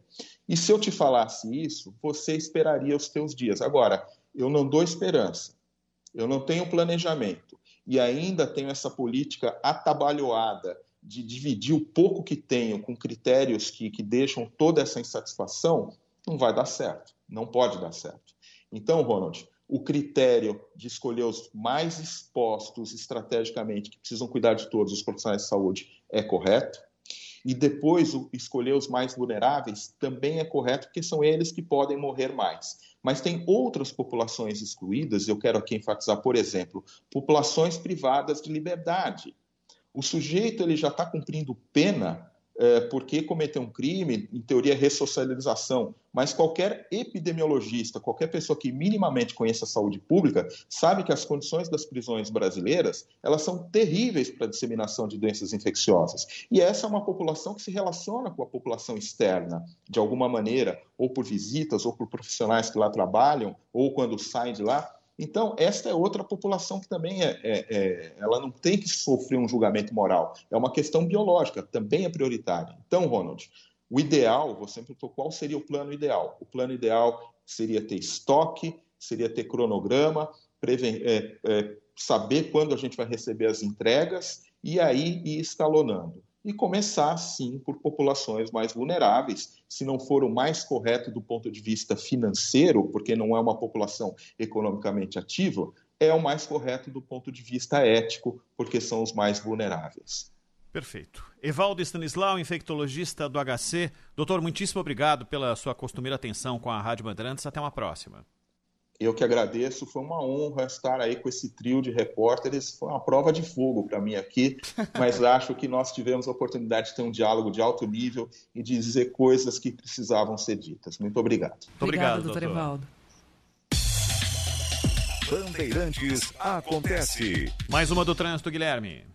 A Marginal Tietê no sentido rodovia Ayrton Senna está com trânsito muito ruim nesse momento. Se possível, evite utilizar a Tietê agora, principalmente no trecho da aproximação com a rodovia Anhanguera até a ponte da Vila Guilherme. Depois da Vila Guilherme o trânsito melhora um pouquinho, mas volta a ficar ruim da Dutra até um pouco antes da ponte Aricanduva.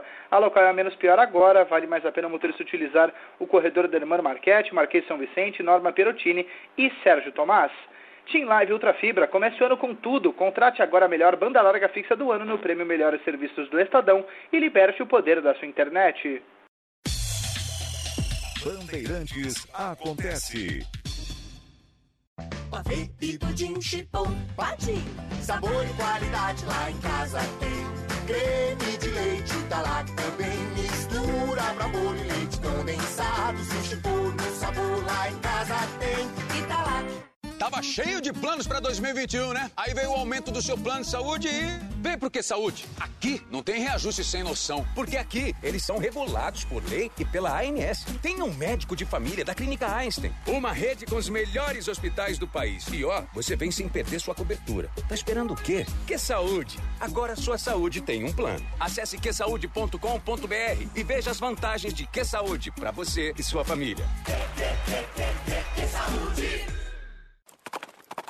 Após sete anos de sucesso no Morumbi, a Churrascaria Todilho expande e abre a sua segunda unidade no ABC, na Rota dos Restaurantes, Avenida Maria Servidei Demarque, 2142. Os deliciosos ancho, picanha, bacalhau e salmão, junto ao rodízio e buffet, agora no ABC. Promoção para as mulheres de segunda a sexta no almoço e jantar, e domingo no jantar. Preços especiais. Reservas ABC 4347-0055, Morumbi 3721-3757. Você ouve Bandeirantes Acontece. Agora 4h46. Repórter Bandeirantes. 4 horas e 46 minutos, a Anvisa acaba de aprovar por unanimidade 5 a 0 o uso emergencial de novas doses da vacina Coronavac. O Butantan já tinha autorização para aplicar 6 milhões de doses e esse pedido se refere a mais 4 milhões e 800 mil doses da vacina Coronavac. 4h46, o processo de impeachment do agora ex-presidente dos Estados Unidos, Donald Trump, será entregue ao Senado na segunda-feira. A Câmara já aprovou o processo aberto por incitar uma insurreição. Agora, dois terços dos senadores precisam votar a favor para que o impeachment seja aprovado. 4h47, em meio ao colapso na saúde, Manaus caminha para dois dias com vacinação contra a Covid-19, que foi parada após as polêmicas que a gente traz aqui na programação da Rádio Bandeirantes sobre os furafilas da vacina. Destaque com a Cindy Lopes. A campanha de vacinação contra a Covid-19 segue paralisada na tarde de hoje em Manaus. De acordo com a prefeitura, ainda são discutidos os ajustes finais e a logística de distribuição das doses do imunizante. A vacinação foi suspensa por 24 horas após polêmicas envolvendo a imunização de pessoas que poderiam não estar no grupo prioritário. Um dos casos foi revelado em primeira mão pela Band News FM sobre as médicas e filhas de um empresário da cidade. O Ministério Público está investigando suposta fraude na destinação de vacinas do primeiro lote da Coronavac. 4 horas e 47 minutos. Repórter Bandeirantes. Bandeirantes acontece. Tenda Atacado. Bom negócio é aqui. Tenda Atacado traz agora. Indicadores econômicos. A Bovespa com uma queda importante de 1,50% com 116.554 pontos, o menor volume das últimas semanas. O euro, alta bem representativa, 2,29% com 6,66 a cotação do euro neste momento e o dólar, alta de 2,15 voltando ao patamar de 5,40, 5,47 a cotação do dólar agora. Viva o verão de ofertas especiais no Tenda Atacado. Ofertas desta sexta. Carne bovina fraldinha, exceto Montana Steakhouse, Maturata ou Bassi, peça vácuo, 28,90 o quilo. Cerveja puro malte Pilsen proibida lata 350 ml, 1,88. Linguiça toscana congelada Aurora, pacote 5 quilos, 78,40. Pague com cartão de crédito, vale alimentação ou cartão Tenda. Viva o melhor da estação no Tenda Atacado. Beba com moderação. Mais uma do trânsito, Guilherme. A Marginal Tietê, no sentido da rodovia Castelo Branco, tem boas condições de trânsito da saída da rodovia Ayrton Senna até a ponte da Vila Guilherme. Da Vila Guilherme até a ponte do Limão, tráfego mais intenso pela pista expressa. Da ponte do Limão, trânsito ruim até a chegada à ponte dos Remédios. Do Limão até a ponte dos Remédios, prefiro utilizar a pista local. Tóquio Marine Vida, seguro para ser usado em vida, indenização em caso de diagnóstico de câncer, orientação médica e muito mais. Fale com o seu corretor ou acesse tokiomarine.com.br. Sou experiente, mas também moderno. Sou inovação, ação. Sou nacional e sou fundamental. Sou forte. Sou diversos serviços e o melhor custo-benefício. Sou parceria e credibilidade. Sou a sua tranquilidade. Souza Lima. Uma empresa líder com diversos serviços para todas as empresas. Sou tudo o que o seu negócio precisa. Grupo Souza Lima. Gente cuidando de gente, sempre. Trânsito. Oferecimento Braspress, a sua transportadora de encomendas em todo o Brasil. Em São Paulo, ligue 2188-9000. E PicPay, todo mundo usa, todo lugar aceita. Corredor Norte-Sul entre a ligação e a Praça Campo de Bagatelle com trânsito péssimo para quem vai no sentido Santana, ande para desde o viaduto Jaceguai até o acesso à marginal do Rio Tietê. No sentido centro de São Paulo, a lentidão começa um pouco antes da 9 de julho, vai até o viaduto Jaceguai também. A Avenida do Estado entre a ligação e a marginal Tietê, com trânsito ruim no sentido ABC, na passagem pelo Corredor Norte-Sul e na altura do Mercado Municipal, no sentido marginal Tietê, problemas do Parque Dom Pedro II até a Rua São Caetano. Precisando vender seu carro, o feirão do AMB agora é no Expo Center Norte, todo domingo até às 13 horas. Saiba mais em autoshow.com.br. Bandeirantes acontece.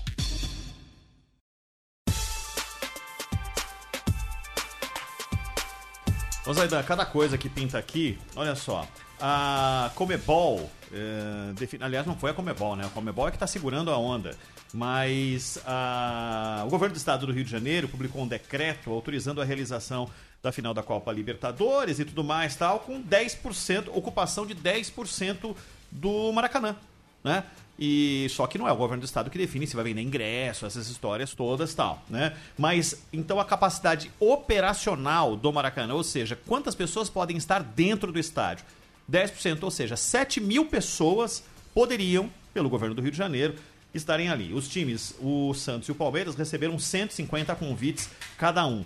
Mas é, tá fácil, né? Porque É um eu entendo maraca, qual é o né? projeto que o governo do Rio estabeleceu. Digamos que a Comebol entrasse nessa, né? E liberasse a venda de ingressos. Quer saber como é que ia ser operacionalizado isso daí. Saiu hoje essa notícia, viu, Zaidan? É grotesco, né?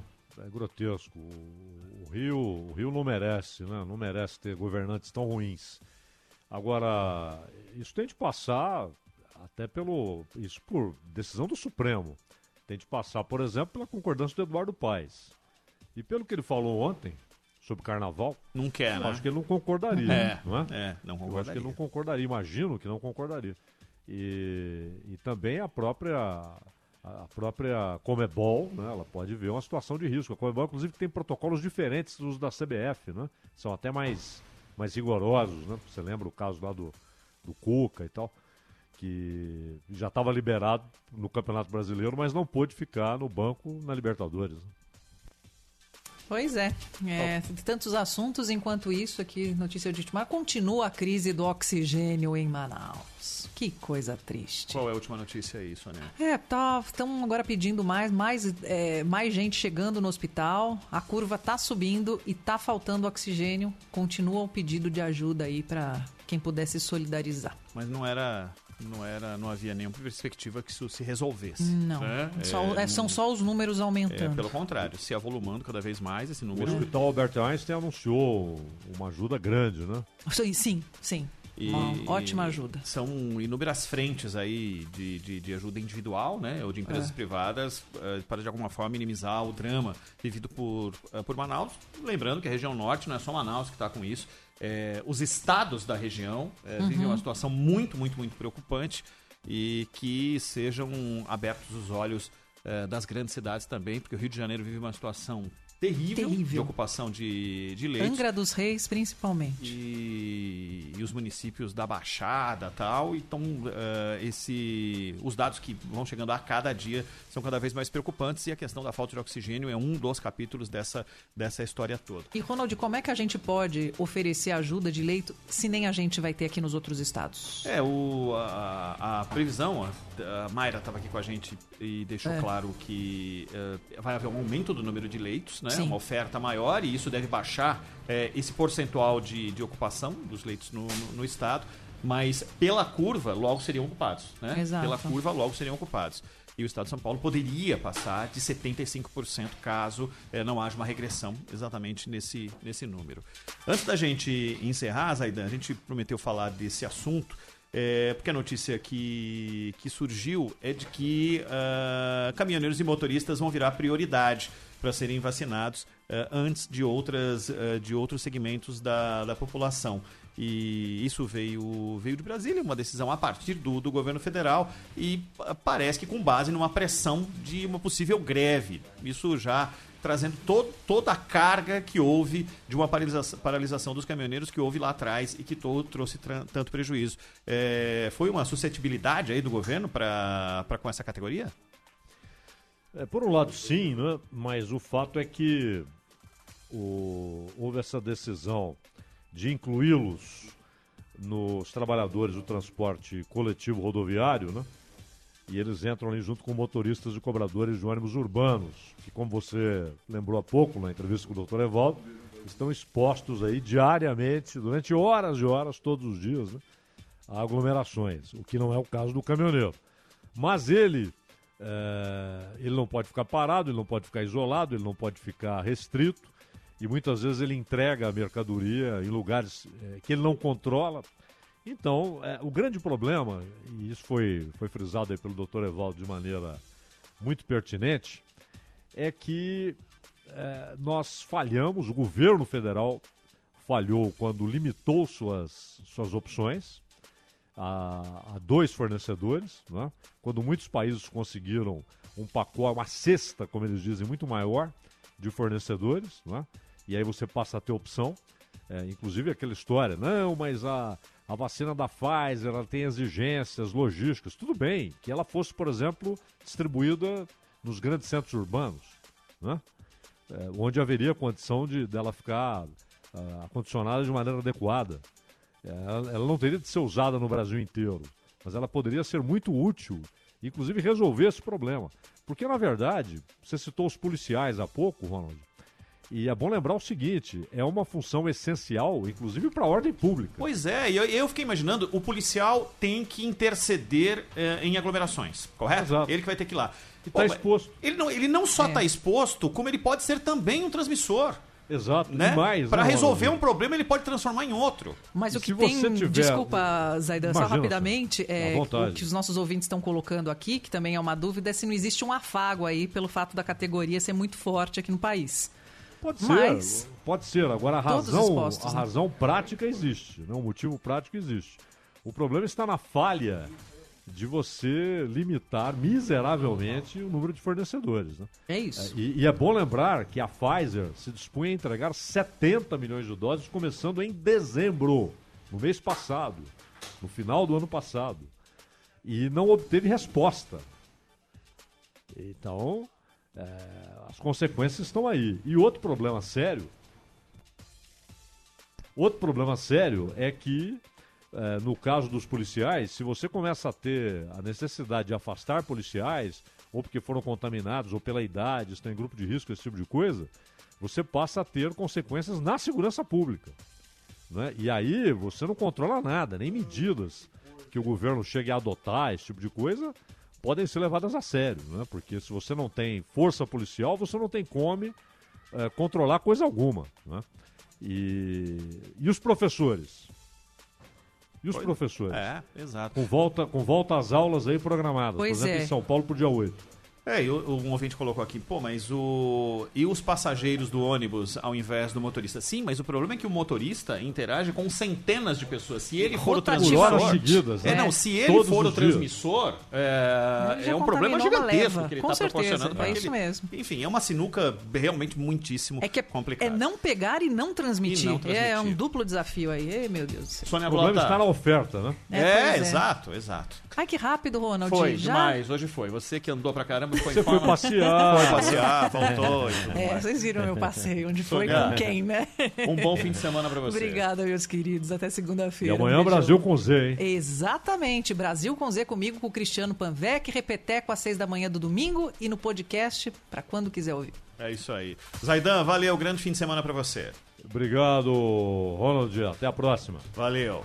O, só para que você saiba, o avião que vem com a vacina de Oxford a partir da Índia está chegando ao Brasil. Agora está passando pelo litoral do Rio de Janeiro e daqui a pouco deve estar chegando, aportando ali, fazendo o pouso no aeroporto de Guarulhos. Claro, tudo com a informação precisa aqui da equipe da Rádio Bandeirantes que vem aí com o Cristiano Panvec e a equipe do Bastidores do Poder. O Acontece volta na próxima segunda-feira a partir das três da tarde. Até lá.